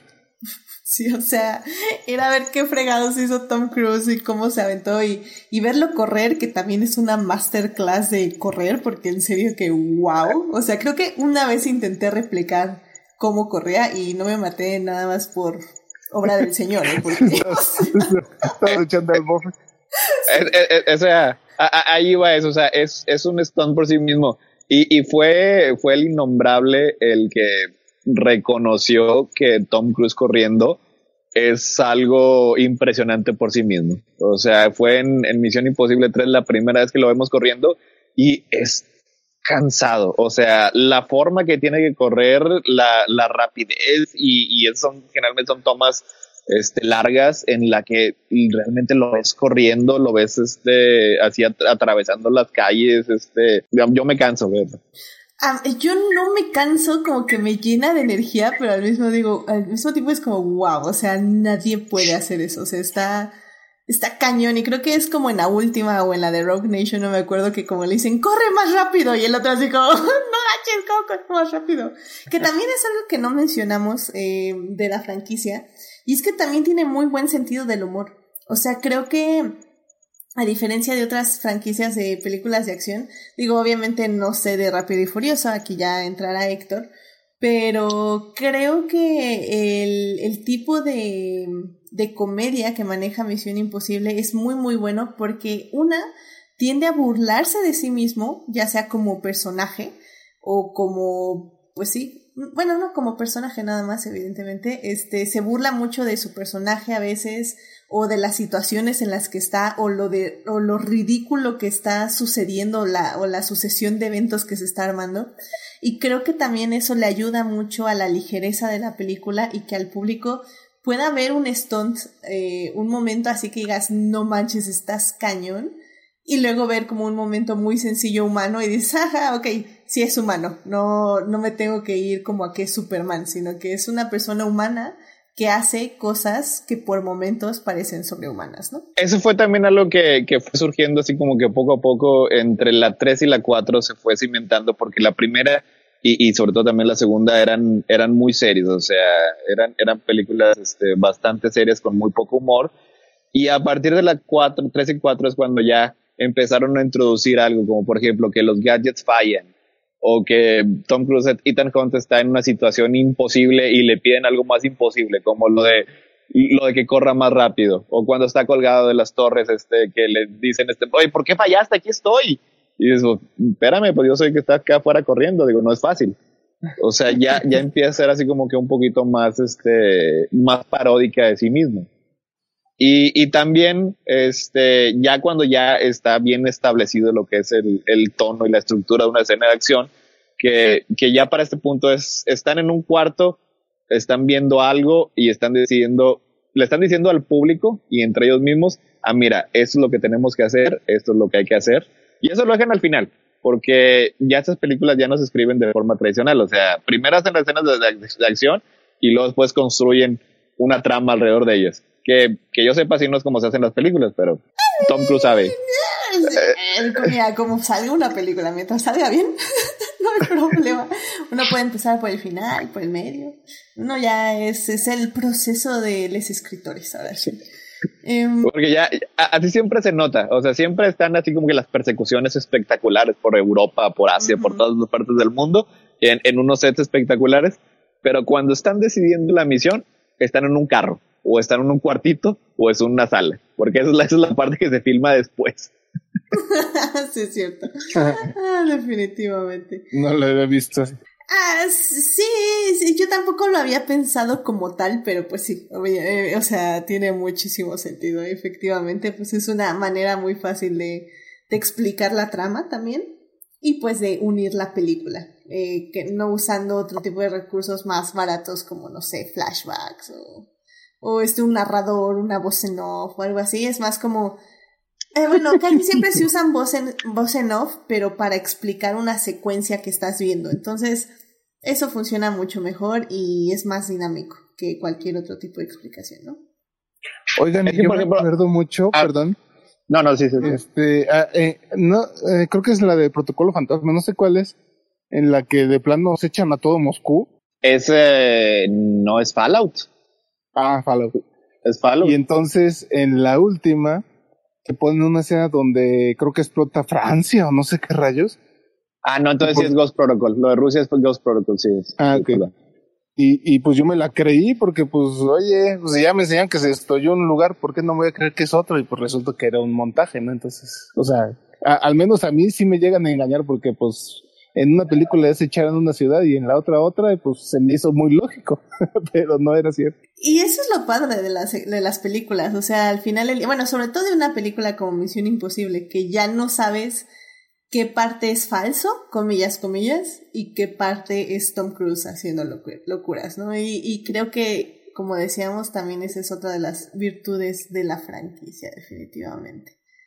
Y bueno, pues eh, rápidamente en el chat ese Fallen Angel 2 este, nos está diciendo que eh, ya conoció a Tom Cruise en persona, que dice que para los fans es súper buena persona, en México se portó súper bien en el meet and greet y en la alfombra roja. Así que este ese Angel dice 10 de 10, excelente servicio eh, de Tom Cruise. Así que sí, creo que al final el día es eso, o sea, creo que sabe mantener su imagen como decimos, no sabemos nada de quién es como persona, eh, pero creo que si algo le podemos aplaudir es que efectivamente sabe conservar una imagen bastante amigable y bastante vendible, ¿no? Y pues por eso creo que en general, por ejemplo, su película de la momia, que fue un fiasco en todos los aspectos.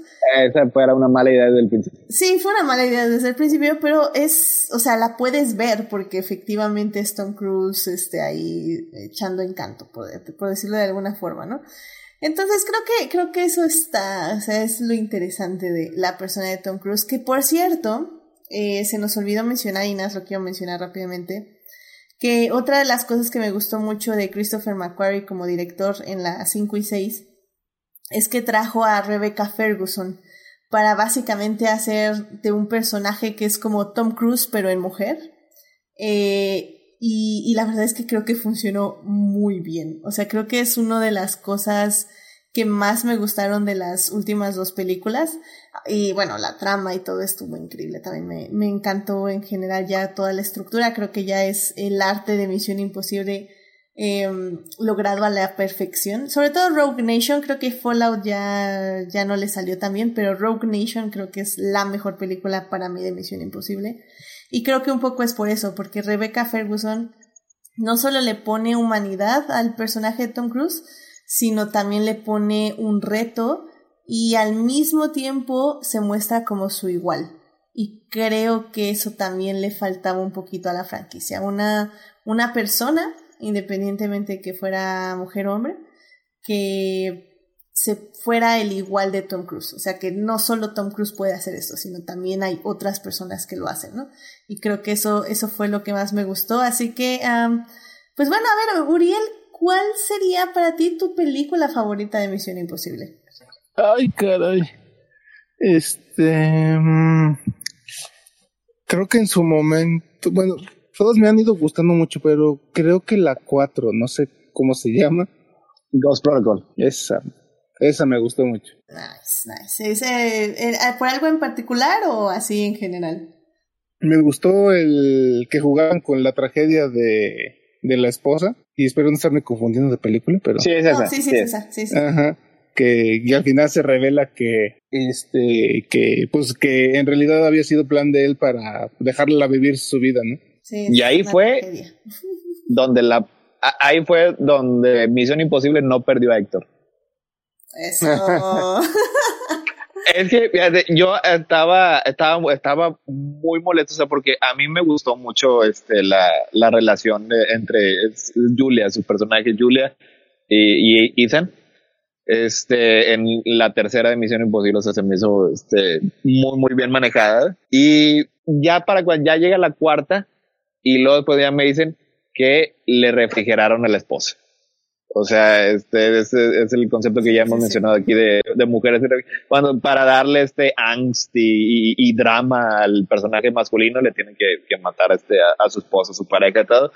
Y a pesar de que me estaba gustando mucho la película y, este, y estaba disfrutando ver a Tom Cruise correr en, en, las, en las torres, y dije, no, este, ya aquí ya no me va a gustar Misión Imposible. Y luego después llega la escena final en la que dicen, ah, no, no estaba muerta. Nada más este, tuvieron que, tuvieron que separarse por protegerle. Y dije, ah, bueno, ok. Entonces, este, sí, está bien porque ya después de que pasamos ese gran speed bumps, que es la misoginia de la segunda parte, en lo que respecta a personajes femeninos, pues la, la película no le ha ido tan particularmente mal. O sea, Julia se me hacía un muy buen personaje y luego después Ilsa Faust, este, Rebecca Ferguson, es, eh, es un mejor personaje que Ethan Hunt. Sí, completamente de acuerdo. Y sí tienes razón, o sea, creo que las agentes que acompañan a Ethan eh, tienen personalidad, o sea, creo que tienen el mismo nivel de personalidad que los este, espías masculinos. Es, a excepción, obviamente, del personaje Simon Pegg, que ya tiene como algo muy definido, y también del hacker, que es eh, de Luther, que también tiene algo como igual muy definido. Pero si comparamos, por ejemplo, a y a el Drácula, que se me fue su nombre, que hizo la serie Drácula que cancelaron y que me gustaba mucho. ya me perdí. Ah, sí, ya sé quién es, ya sé quién, Sí, no, no me acuerdo ahorita cómo se llama, pero bueno. Es, es que, es que no, no, no, volvió, no volvió a la franquicia. Sí, no. Ese es de la, ese es de la 3. Ajá. Y este, o sea, creo que en sí las espías tienen el mismo nivel, por decirlo de alguna forma, que los espías. Entonces, en ese aspecto sí, Misión Imposible no es tan misógina como, por ejemplo, James Bond podría hacerlo.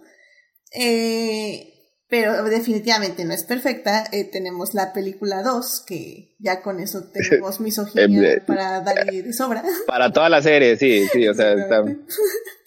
Pero bueno, Fallout y Rogue Nation lo, lo tratan de arreglar y pues eso, eso se, se aprecia mucho. Así que, qué buena onda. Em, qué, buena, qué buena visión de Christopher McQuire. Em, rápidamente, ese Fallen Angel dice se llama Jonathan Majors. Ah, sí, el, el actor que, que, hace de Drácula en la serie que cancelaron y que, bueno, sale en la tercera parte de Misión Imposible.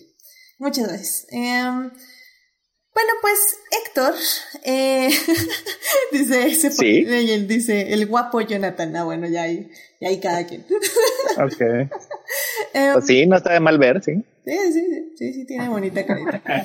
um, yo ni me acuerdo del personaje. Te diría es guapo, pero creo que también como toda la gente en la franquicia es guapa. Pues sí, digo, no vas a ver ahí a alguien. Bueno, bueno Simón Peck no, a lo mejor no, pero... Ah, muy, muy particular, a lo mejor hay un gusto muy particular, como el café. Sí, sí, sí. Pero bueno, Héctor, conclusión de Misión Imposible 1996. Eh, ¿Vale la pena que la revise el público de nuevo o que la vea por primera vez? Yo, yo digo este que sí vale mucho la pena. O sea, de hecho, iniciar así lo que es este eh, eh, ver la ver, ver toda la franquicia, o sea, ver los inicios, ver cómo va evolucionando. O sea, pero por sí misma, o sea, es eh, este Brian De Palma sabe cómo este cómo manejar una cámara, o sea, tiene emoción, tiene suspenso. Sí, a lo mejor ya después cuando acaba ya dices exactamente cuál era el propósito. La bueno, X. Sí, a lo mejor te quedan unas cosas un poquito vagas, pero lo que tiene así este de, de, suspenso, eso le, le, funciona muy bien.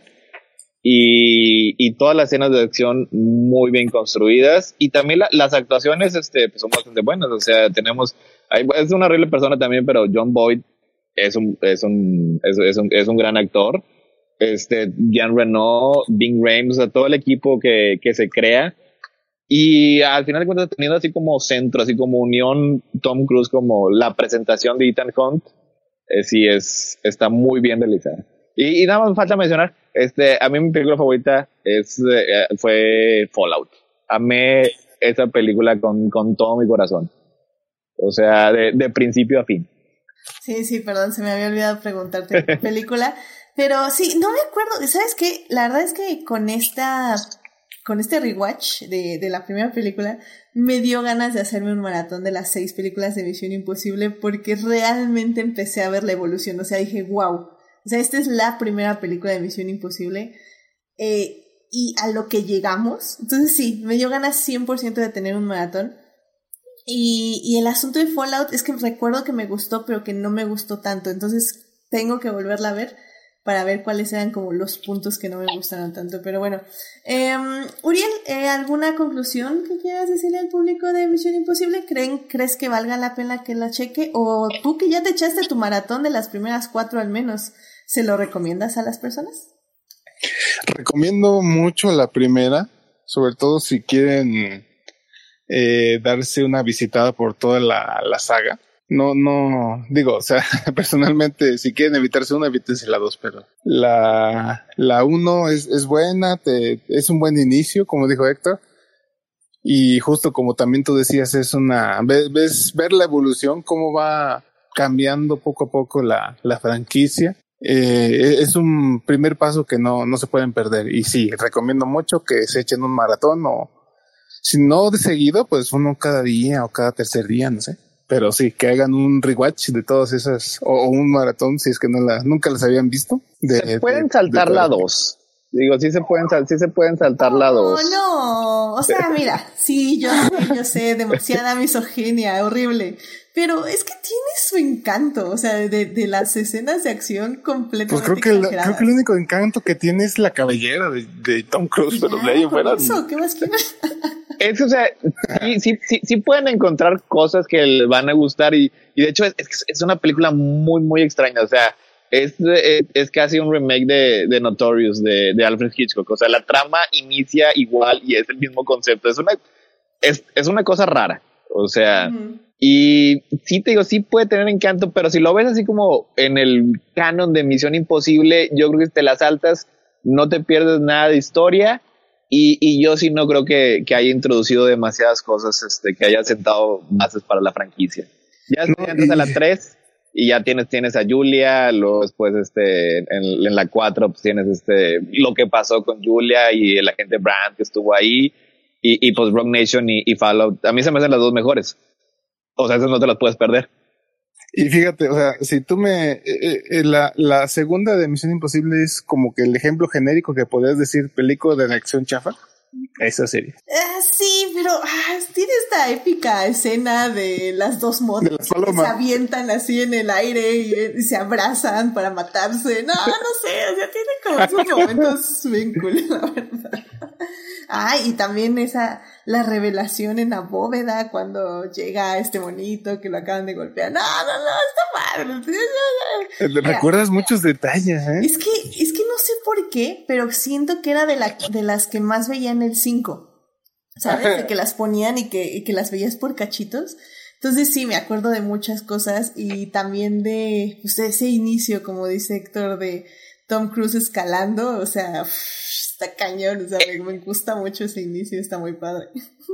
Es que es, es, bien, es, es bien memorable, o sea, desde, desde el inicio, así cuando están en el, en el avión con el científico, y, luego pues que su, su, nombre falso era Dimitri, de, Mm, Tom sí. Cruise como agente, y luego después le dice, le dice Tom Cruise, me sigues llamando Dimitri, no deberías. Es porque era el, el villano de la película, después se quita la máscara y hace sus, sus cosas malignas. Juegan, juegan bien con, con lo de las máscaras. Este, al final cuando pone al- cuando le pone la máscara a su achichincle y luego después le tapa la boca para que no hable y lo mata, este. Sí, o sea, mira, eh, la voy a revisar y, y veré qué tanto aguanto la misoginia contra el gusto de ver la película, porque también es otra cosa, o sea, hace añísimos que no la veo, entonces tal vez mi, mis lentes morados no estaban tan puestos, tan fuerte. Entonces, chance, ahorita digo, no, saben que ya no la aguanto, así 100% olvídenlo, pero... Mis ojos. ah. Ajá, sí, pero al menos ahorita el recuerdo es muy alegre, así que la Luego, chica pues, nos avisó. cu- cu- cu- cuando se, se conocen y, y luego después la empieza a perseguir en el carro y luego después chocan y empiezan a dar vueltas y se quedan en Oh un my precipicio. God, sí. Y la cama- y la ca- la- de, de- conocerse. Es, ese sí es amor a primera vista, no tonterías. Y, y- y- y la, la- la cámara lenta y el pelo de Tom Cruise y o sea tiene, tiene una, una estética muy bonita la película Sí, ¿sabes? Si tú quieres que se la salten, no sé si, no sé si. Pero bueno, querido público, pues ya saben, pueden ver Misión Imposible en Netflix. Están ahí todas las películas, eh, casi creo que sí son todas. Eh, um, y- o bueno, si no, al menos la primera, la segunda, la tercera, la cuarta y la quinta, que fueron las que sí vi que estaban. Así que eh, disfrútenlas y pues este celebren con nosotros este los 25 años de Misión Imposible. Así que bueno, em, eh, nos alcanza perfectamente el tiempo para ir a las recomendaciones de la semana, así que sí, sí nos alcanza, sí nos alcanza. Así que Jesús. pi- piensen rápido, piensen rápido. Así que vámonos para allá. I love movies. Gosh, I love movies. Muy bien, ya estamos aquí en las recomendaciones de la semana. Héctor, ¿qué te gustaría recomendarle al público? este bueno hay una serie que me gusta mucho a mí y a, Jimena que posiblemente después vamos a hacer unos especiales de Glorios del multiverso que ya no sé si la he mencionado ya aquí que se llama Evil es creada por Tom es que no no es Tom es eh, Michelle King y pues son los que son los creadores de The Good Wife de The Good Wife y, y, The Good Father y eso Hablamos de Good Wife, por cierto. Vayan a ver el programa este, donde hablamos de la serie y la súper recomendamos porque la tienen que ir a ver en Amazon Prime. Ya, perdón, Héctor, sí. Este, esta se llama Ebook. Trata sobre este, unos investigadores de la iglesia. Es, este, es un, uno que está estudiando para ser sacerdote, una psicóloga y un ateo escéptico en el que están así como que estudiando sucesos sobrenaturales para ver si la iglesia determina o no que son milagros o, posesiones demoníacas. Este, así que pues sí, involucra demonios, pero lo que hacen ahí es que muchas veces dejan ambiguo eh, si realmente hubo o no un suceso sobrenatural. O sea, este, explican también que, que pudo haber sido una posesión sobrenatural, pero también explican que a lo mejor la persona estaba sufriendo de esquizofrenia.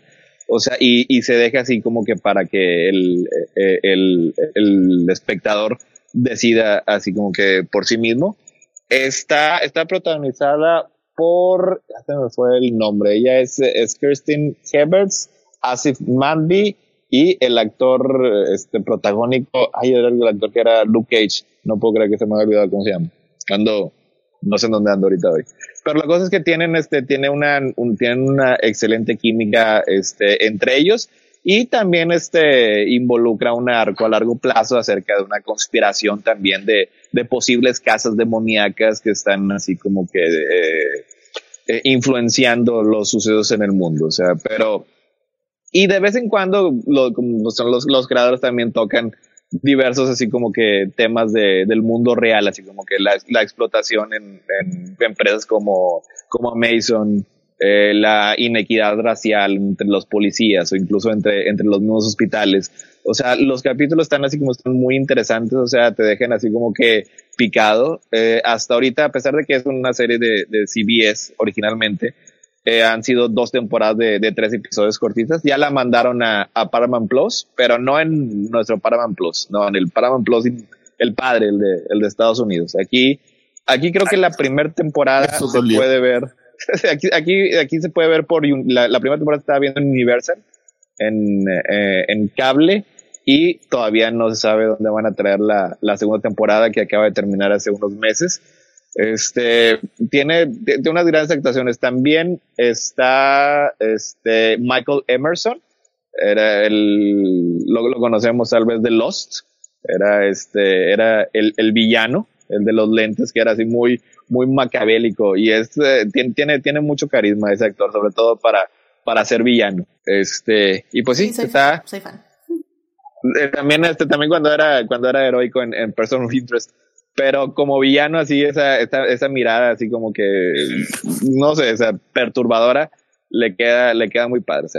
Bueno, esta serie pues sí trata este, temas este, teológicos, religiosos de, de varias religiones y, y, me parece así como que tiene este una, una muy bonita mezcla entre lo que es una serie así como que divertida para pasar un buen rato, pero que también toca ciertos temas interesantes, importantes, que te pueden dejar pensando un poquito más allá de cuando acabas de verlo. Evil, vayan a verlo. Excelente, muchísimas gracias Héctor. Uriel, ¿a ti qué te gustaría recomendarle al público? Eh, bueno, eh, hace pocos meses el, la franquicia de He-Man y los Amos del Universo estuvo en boga principalmente porque hace llorar mucho a los abuelos rata y a la gente horrible del mundo, ¿no? Que deberían de haber visto Misión Imposible cuando eran jóvenes. pues eh, cuando ya pasó el auge de la serie controversial que sacaron, este, que quebró a millones de almas horribles, sacaron de repente Netflix, se le ocurrió sacar otra serie de He-Man. Y pues este era mm, visualmente y posiblemente argumentalmente lo contrario a la otra serie que sacaron. Esta era lo que nos gusta decir en Crónicas, una serie de cartones de leche porque es de CGI, pero muy infantil el diseño, ¿no? Y pues se ven hasta cierto punto grotescos los diseños. O sea, el, el objetivo es el público infantil, ¿no? Es una nueva visión de He-Man y sus amos del universo, pero ahora ya la diferencia ahora es que es como una especie de super, super equipo juvenil de héroes. Y pues le di una checada. Vi ya como cuatro episodios y la verdad está muy, muy padre la serie. Es muy, o sea, el, el enfoque así como juvenil que le dan, pero pues heroico y ahí de aventuras y demás. La, la verdad es, es muy, muy refrescante y, y muy padre. O sea, cualquier fanático o no fanático de, de He-Man, yo creo que le puede le puede agarrar el gusto muy rápido. Los personajes son muy carismáticos, eh, son muy... Se, tienen su trasfondo, tienen su, su historia, este... Y pues la verdad sí, le, les agarras cariño luego, luego. Y pues yo la verdad sí, a cualquiera que tenga curiosidad o, dudas de si está bueno o no, yo sí les recomiendo verla. Se llama, pues así tal cual, He-Man y los Amos del Universo. Así lo buscas en, en Netflix. Eh, todavía creo que solo va, va, una temporada. No sé si ya se acabó esa temporada o, o faltan episodios, pero por lo pronto los que he visto están muy padres y pues todavía faltan cosas por ver. Excelente. ¿Cómo se llama? Perdón, la, la serie. He-Man y los Amos del Universo. He-Man and the... Uh, He-Man y los Amos of the Masters Universe. of the Universe. Perfecto, muy bien, pues muchísimas gracias y pues ya saben, la pueden ver en Netflix. Y bueno, pues eh, ya para cerrar, eh, yo les quiero decir que ya empezó la nueva temporada de New Amsterdam, esta serie de médicos que eh, transcurre en Nueva York, si no mal recuerdo. este, la verdad es que me gusta muchísimo la serie. La tercera temporada y esta cuarta solo la pueden encontrar en medios alternativos porque es de NBC se estrena semanalmente, pero la primera y la segunda temporada la pueden ver en Netflix. Y la verdad es una serie que me gusta muchísimo. No tanto es acerca de casos médicos como lo fue en su momento Doctor House o ER, por ejemplo, sino es más acerca del drama de los personajes, de cómo viven o cómo llevan un sistema de salud a una sociedad rota, ya sea por política, por, o dividida por creencias y, o por, o por vivencias, por decirlo de alguna forma. Creo que es una serie que habla de temas muy importantes de la actualidad, eh, temas ya sea como racismo, eh, homofobia también, hay también mucha eh, concientización sobre la gordofobia. Eh, ¿Qué más? ¿Qué más? Eh, hay, hay, hay episodios muy, muy buenos, episodios que sacan lágrimas, episodios que hacen reír. Es una de esas series que no importa lo mala que sea la situación que están intentando mejorar, casi siempre va a haber un final bonito. Y no es necesariamente que resuelvan la situación, sino es que van a hacer una reflexión acerca de lo que está sucediendo, lo poco o lo mucho que podemos hacer para mejorar esa situación y cómo verle el lado positivo. Entonces, al final del día sé que podría no ser una serie para todo público, pero es mi serie confort, es mi serie que me gustó muchísimo en, ahora sí que en la pandemia, en el mero, mero, la mera, mera pandemia, porque justamente hablaba de todas las consecuencias del COVID en el sistema de salud y en la sociedad, del desgaste emocional, por ejemplo, de los problemas que se enfrentaron allá en Estados Unidos por, por ejemplo, no sé, este, la baja de, de sangre, que ya no había sangre para pacientes porque nadie estaba donando, que yo creo que en cierta forma es algo que vivimos todos los países, pero que evidentemente no sabemos hasta qué punto. Yo pienso que en México debimos estar muchísimo peor que allá en Estados Unidos y estamos probablemente. Entonces, eh, véanla, échenle un ojo a la primera y segunda temporada, creo que valen muchísimo la pena. La tercera me encantó, creo que hasta el momento es mi favorita por cómo se acercó al tema del COVID. Y la cuarta ya es como un nuevo tema. Entonces, pues está ahorita eh, en NBC y pues la pueden ver en medios alternativos mientras Netflix ya se pone las pilas para traer al menos la tercera temporada. Ojalá, ojalá que sí. Yo espero que sí y pues les estaré avisando en las diversas redes cuando ya esté porque ya ahí tengo mi reseña que pueden ver, ya saben, en Facebook, en Instagram o en Twitter. Ahí está mi reseña de la tercera temporada. Pero bueno, pues ya con esto podemos llegar al final del podcast. Muy bien, pues ya terminamos esta misión imposible que no hace. No se veía, ¿eh? No se veía venir, pasaban los meses, no ganaba esta gran película. Héctor estaba perdiendo la fe, pero ya. Así es. Da a punto de caerme la del organizador de la encuesta incluso. Jamás me quejé, no es cierto. No, no, no, no, no amarren navajas. No, no, mira, no, no, no, no. Este, yo se lamentaba, nada más. O sea, no, yo no oí quejas. ¿eh? Solo, solo, había, solo, había, lamentaciones. Sí, muchas lamentaciones, pero, pero ya estuvo. Así que muchísimas gracias, Héctor y Uriel, por venir aquí al programa. Y pues, Héctor, muchísimas gracias por venir. ¿Dónde te puede eh, encontrar el público? Eh, muchas gracias por invitarme, ya sabes que, aquí estamos. Eh, nada más así, rapidito, eh, en Netflix están las primeras tres de Misión Imposible y la sexta, Fallout. No están, este, no están ni la cuatro ni la cinco. Esas las puedes encontrar junto con la uno a la tres en Paramount Plus o si tienes Claro Video. Ahí están. Nada más que claro, que claro Video está bastante feo. Este, a mí me pueden encontrar en, en Twitter como arroba hrguerra.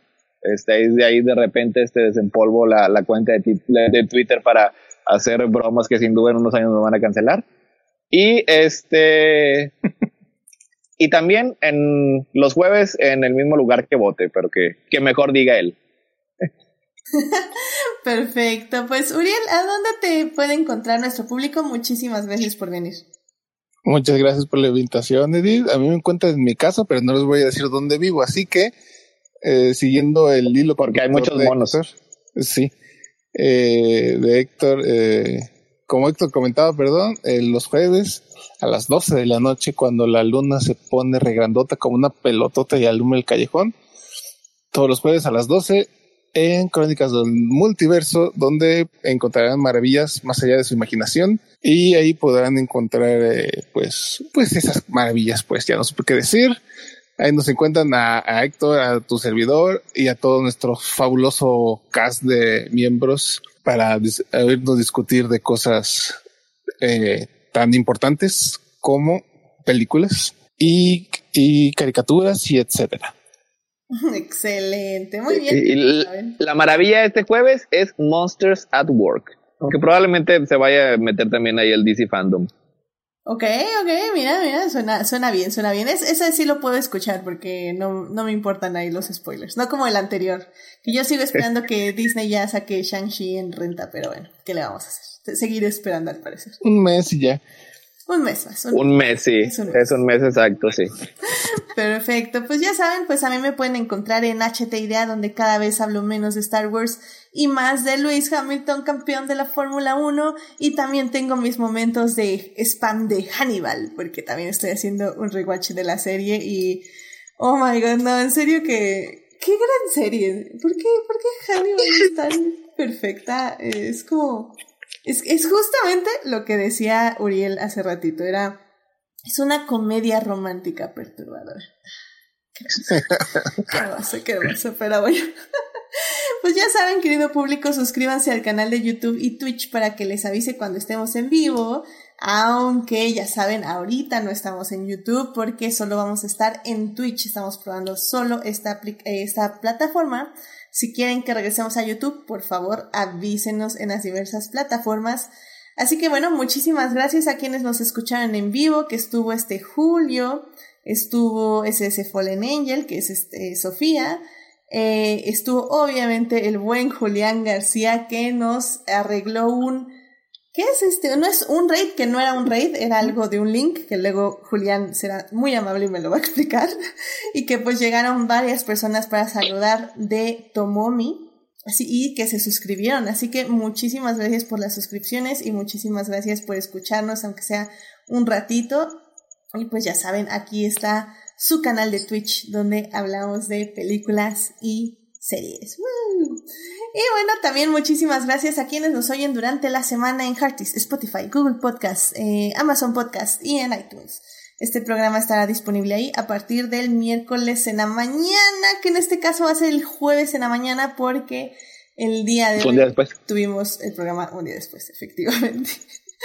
Saludos a Juan Pablo Nevado, a Jesús Alfredo, a Joyce, a Fernando, a Jorge Arturo, a Jessica, a Simena, y a Taco de Lechuga, que son parte del team diferidos. Muchísimas gracias por escuchar. Y pues ya saben, si quieren más de Adictia Visual, estamos en Facebook o en Instagram, donde pueden leer las reseñas de películas y series, ver los reels, acompañarnos en los lives y compartir ahí en las historias. Acuérdense, voy a estar haciendo una encuesta muy importante sobre unos giveaways esta semana, así que estén al pendientes, por favor. Y bueno, pues la próxima semana ha llegado. Ha llegado ese momento que esperábamos desde hace un año. y miren, yo sé que Cinépolis me lo está poniendo difícil. Y, y ah, Cinépolis, la verdad, no quiero ir al cine a las 3.15 de la tarde, pero creo que es lo que voy a tener que hacer. Ay, me da un poco de tensión, pero bueno, este. Vamos a ver, Don. Vamos a ver Dune al cine, en IMAX, evidentemente. Y vamos a hablar de Dune el próximo programa, porque ya nos surge, no me importa si está mala, no está buena. Vamos a hablar de la Sí, ya, lo he decidido. Hay ya gente en fila para entrar al podcast, así que vamos a ver quién, quién entra y quién no entra. Así que Vas a, hacerlo de, los Joker Trials, así que rompes el taco de Viari. Agárrense. Yo creo que sí, ¿eh? yo creo que sí, definitivamente. Tuve la muerte con cuchillo. Sí, también, también puede ser, también puede ser. Y, y bueno, también les quiero decir que sí, la película ya está en cines, pero si todavía no se animan a ir al cine, o como yo no tienen 50 litros de agua bendita para que les acompañen, eh, ya también está en medios alternativos. Sé que HBO eh, y las productoras de Dune no quieren que les diga esto, pero la película ya está en medios alternativos, así que... Es, está en medios alternativos en calidad regular son. Ah, ok. Entonces todavía no está este, chida. La, la buena 4K, ese va a ser hasta el día de que se estrene en cines y en el Max. Ok, bueno. O sea que si se quieren esperar, todavía se pueden esperar. De hecho, así dice en la descripción del medio alternativo. Este, esta es calidad regular. Si quieren la mejor, espérense unos días. Ok. No estén, no estén molestando. Pues ya saben, entonces si, si no quieren todavía arriesgarse, arriesgarse a ir al cine, sobre todo porque Cinépolis pone la función en la tarde y no en la mañana como debe de ser, este, pues pueden aguantar un par de días más. De hecho, por eso tenía, estaba dudando en hacer el episodio justo el lunes, pero ya, vamos a hacerlo, vamos a hacerlo, ya, ya urge, ya urge. ¿verdad? Ya como el curita, como un curita hay que sacarlo. Sí, ya, vámonos, vámonos, vámonos. Así que, en fin, pues ya saben que tengan una muy linda semana, síganse cuidando mucho. Si van al cine, usen cuádruple cubrebocas, un traje de buzo. No sé, no sé qué me voy a poner, qué horror. Pe- pero ¿cómo comes las palomitas? No se comen palomitas en el cine, ya lo hemos dicho. No puedes dividir eso, provocas una explosión nuclear. No, pues mejor quédate en la casa, quédate en tu casa. está, quédense en su casa si no pueden no comer palomitas. Porque gente como yo nos estresamos de verles comer palomitas sin el cubrebocas. Smunch, smunch, smunch. Pero bueno, pues ya, no bajen la guardia, váyanse a vacunar o termínense de vacunar, no sé. ¿Ya se vacunaron? Cuéntenos ahí en las redes. Ya. Así que eso. Ya, full. full. Eso, yo también, muy bien. Perfecto. Bueno, Ay, A, la- a los, a los que vimos Misión Imposible 1 en el cine ya los vacunaron. sí, definitivamente. Oye, bueno, sí, yo también. ya, ya también, sí, sí, pero bueno, ok. Bueno, pues que descansen, muy buenas noches, muchísimas gracias, Uriel, y muchas gracias, Héctor, cuídense mucho, bye bye. Hasta luego, bye bye.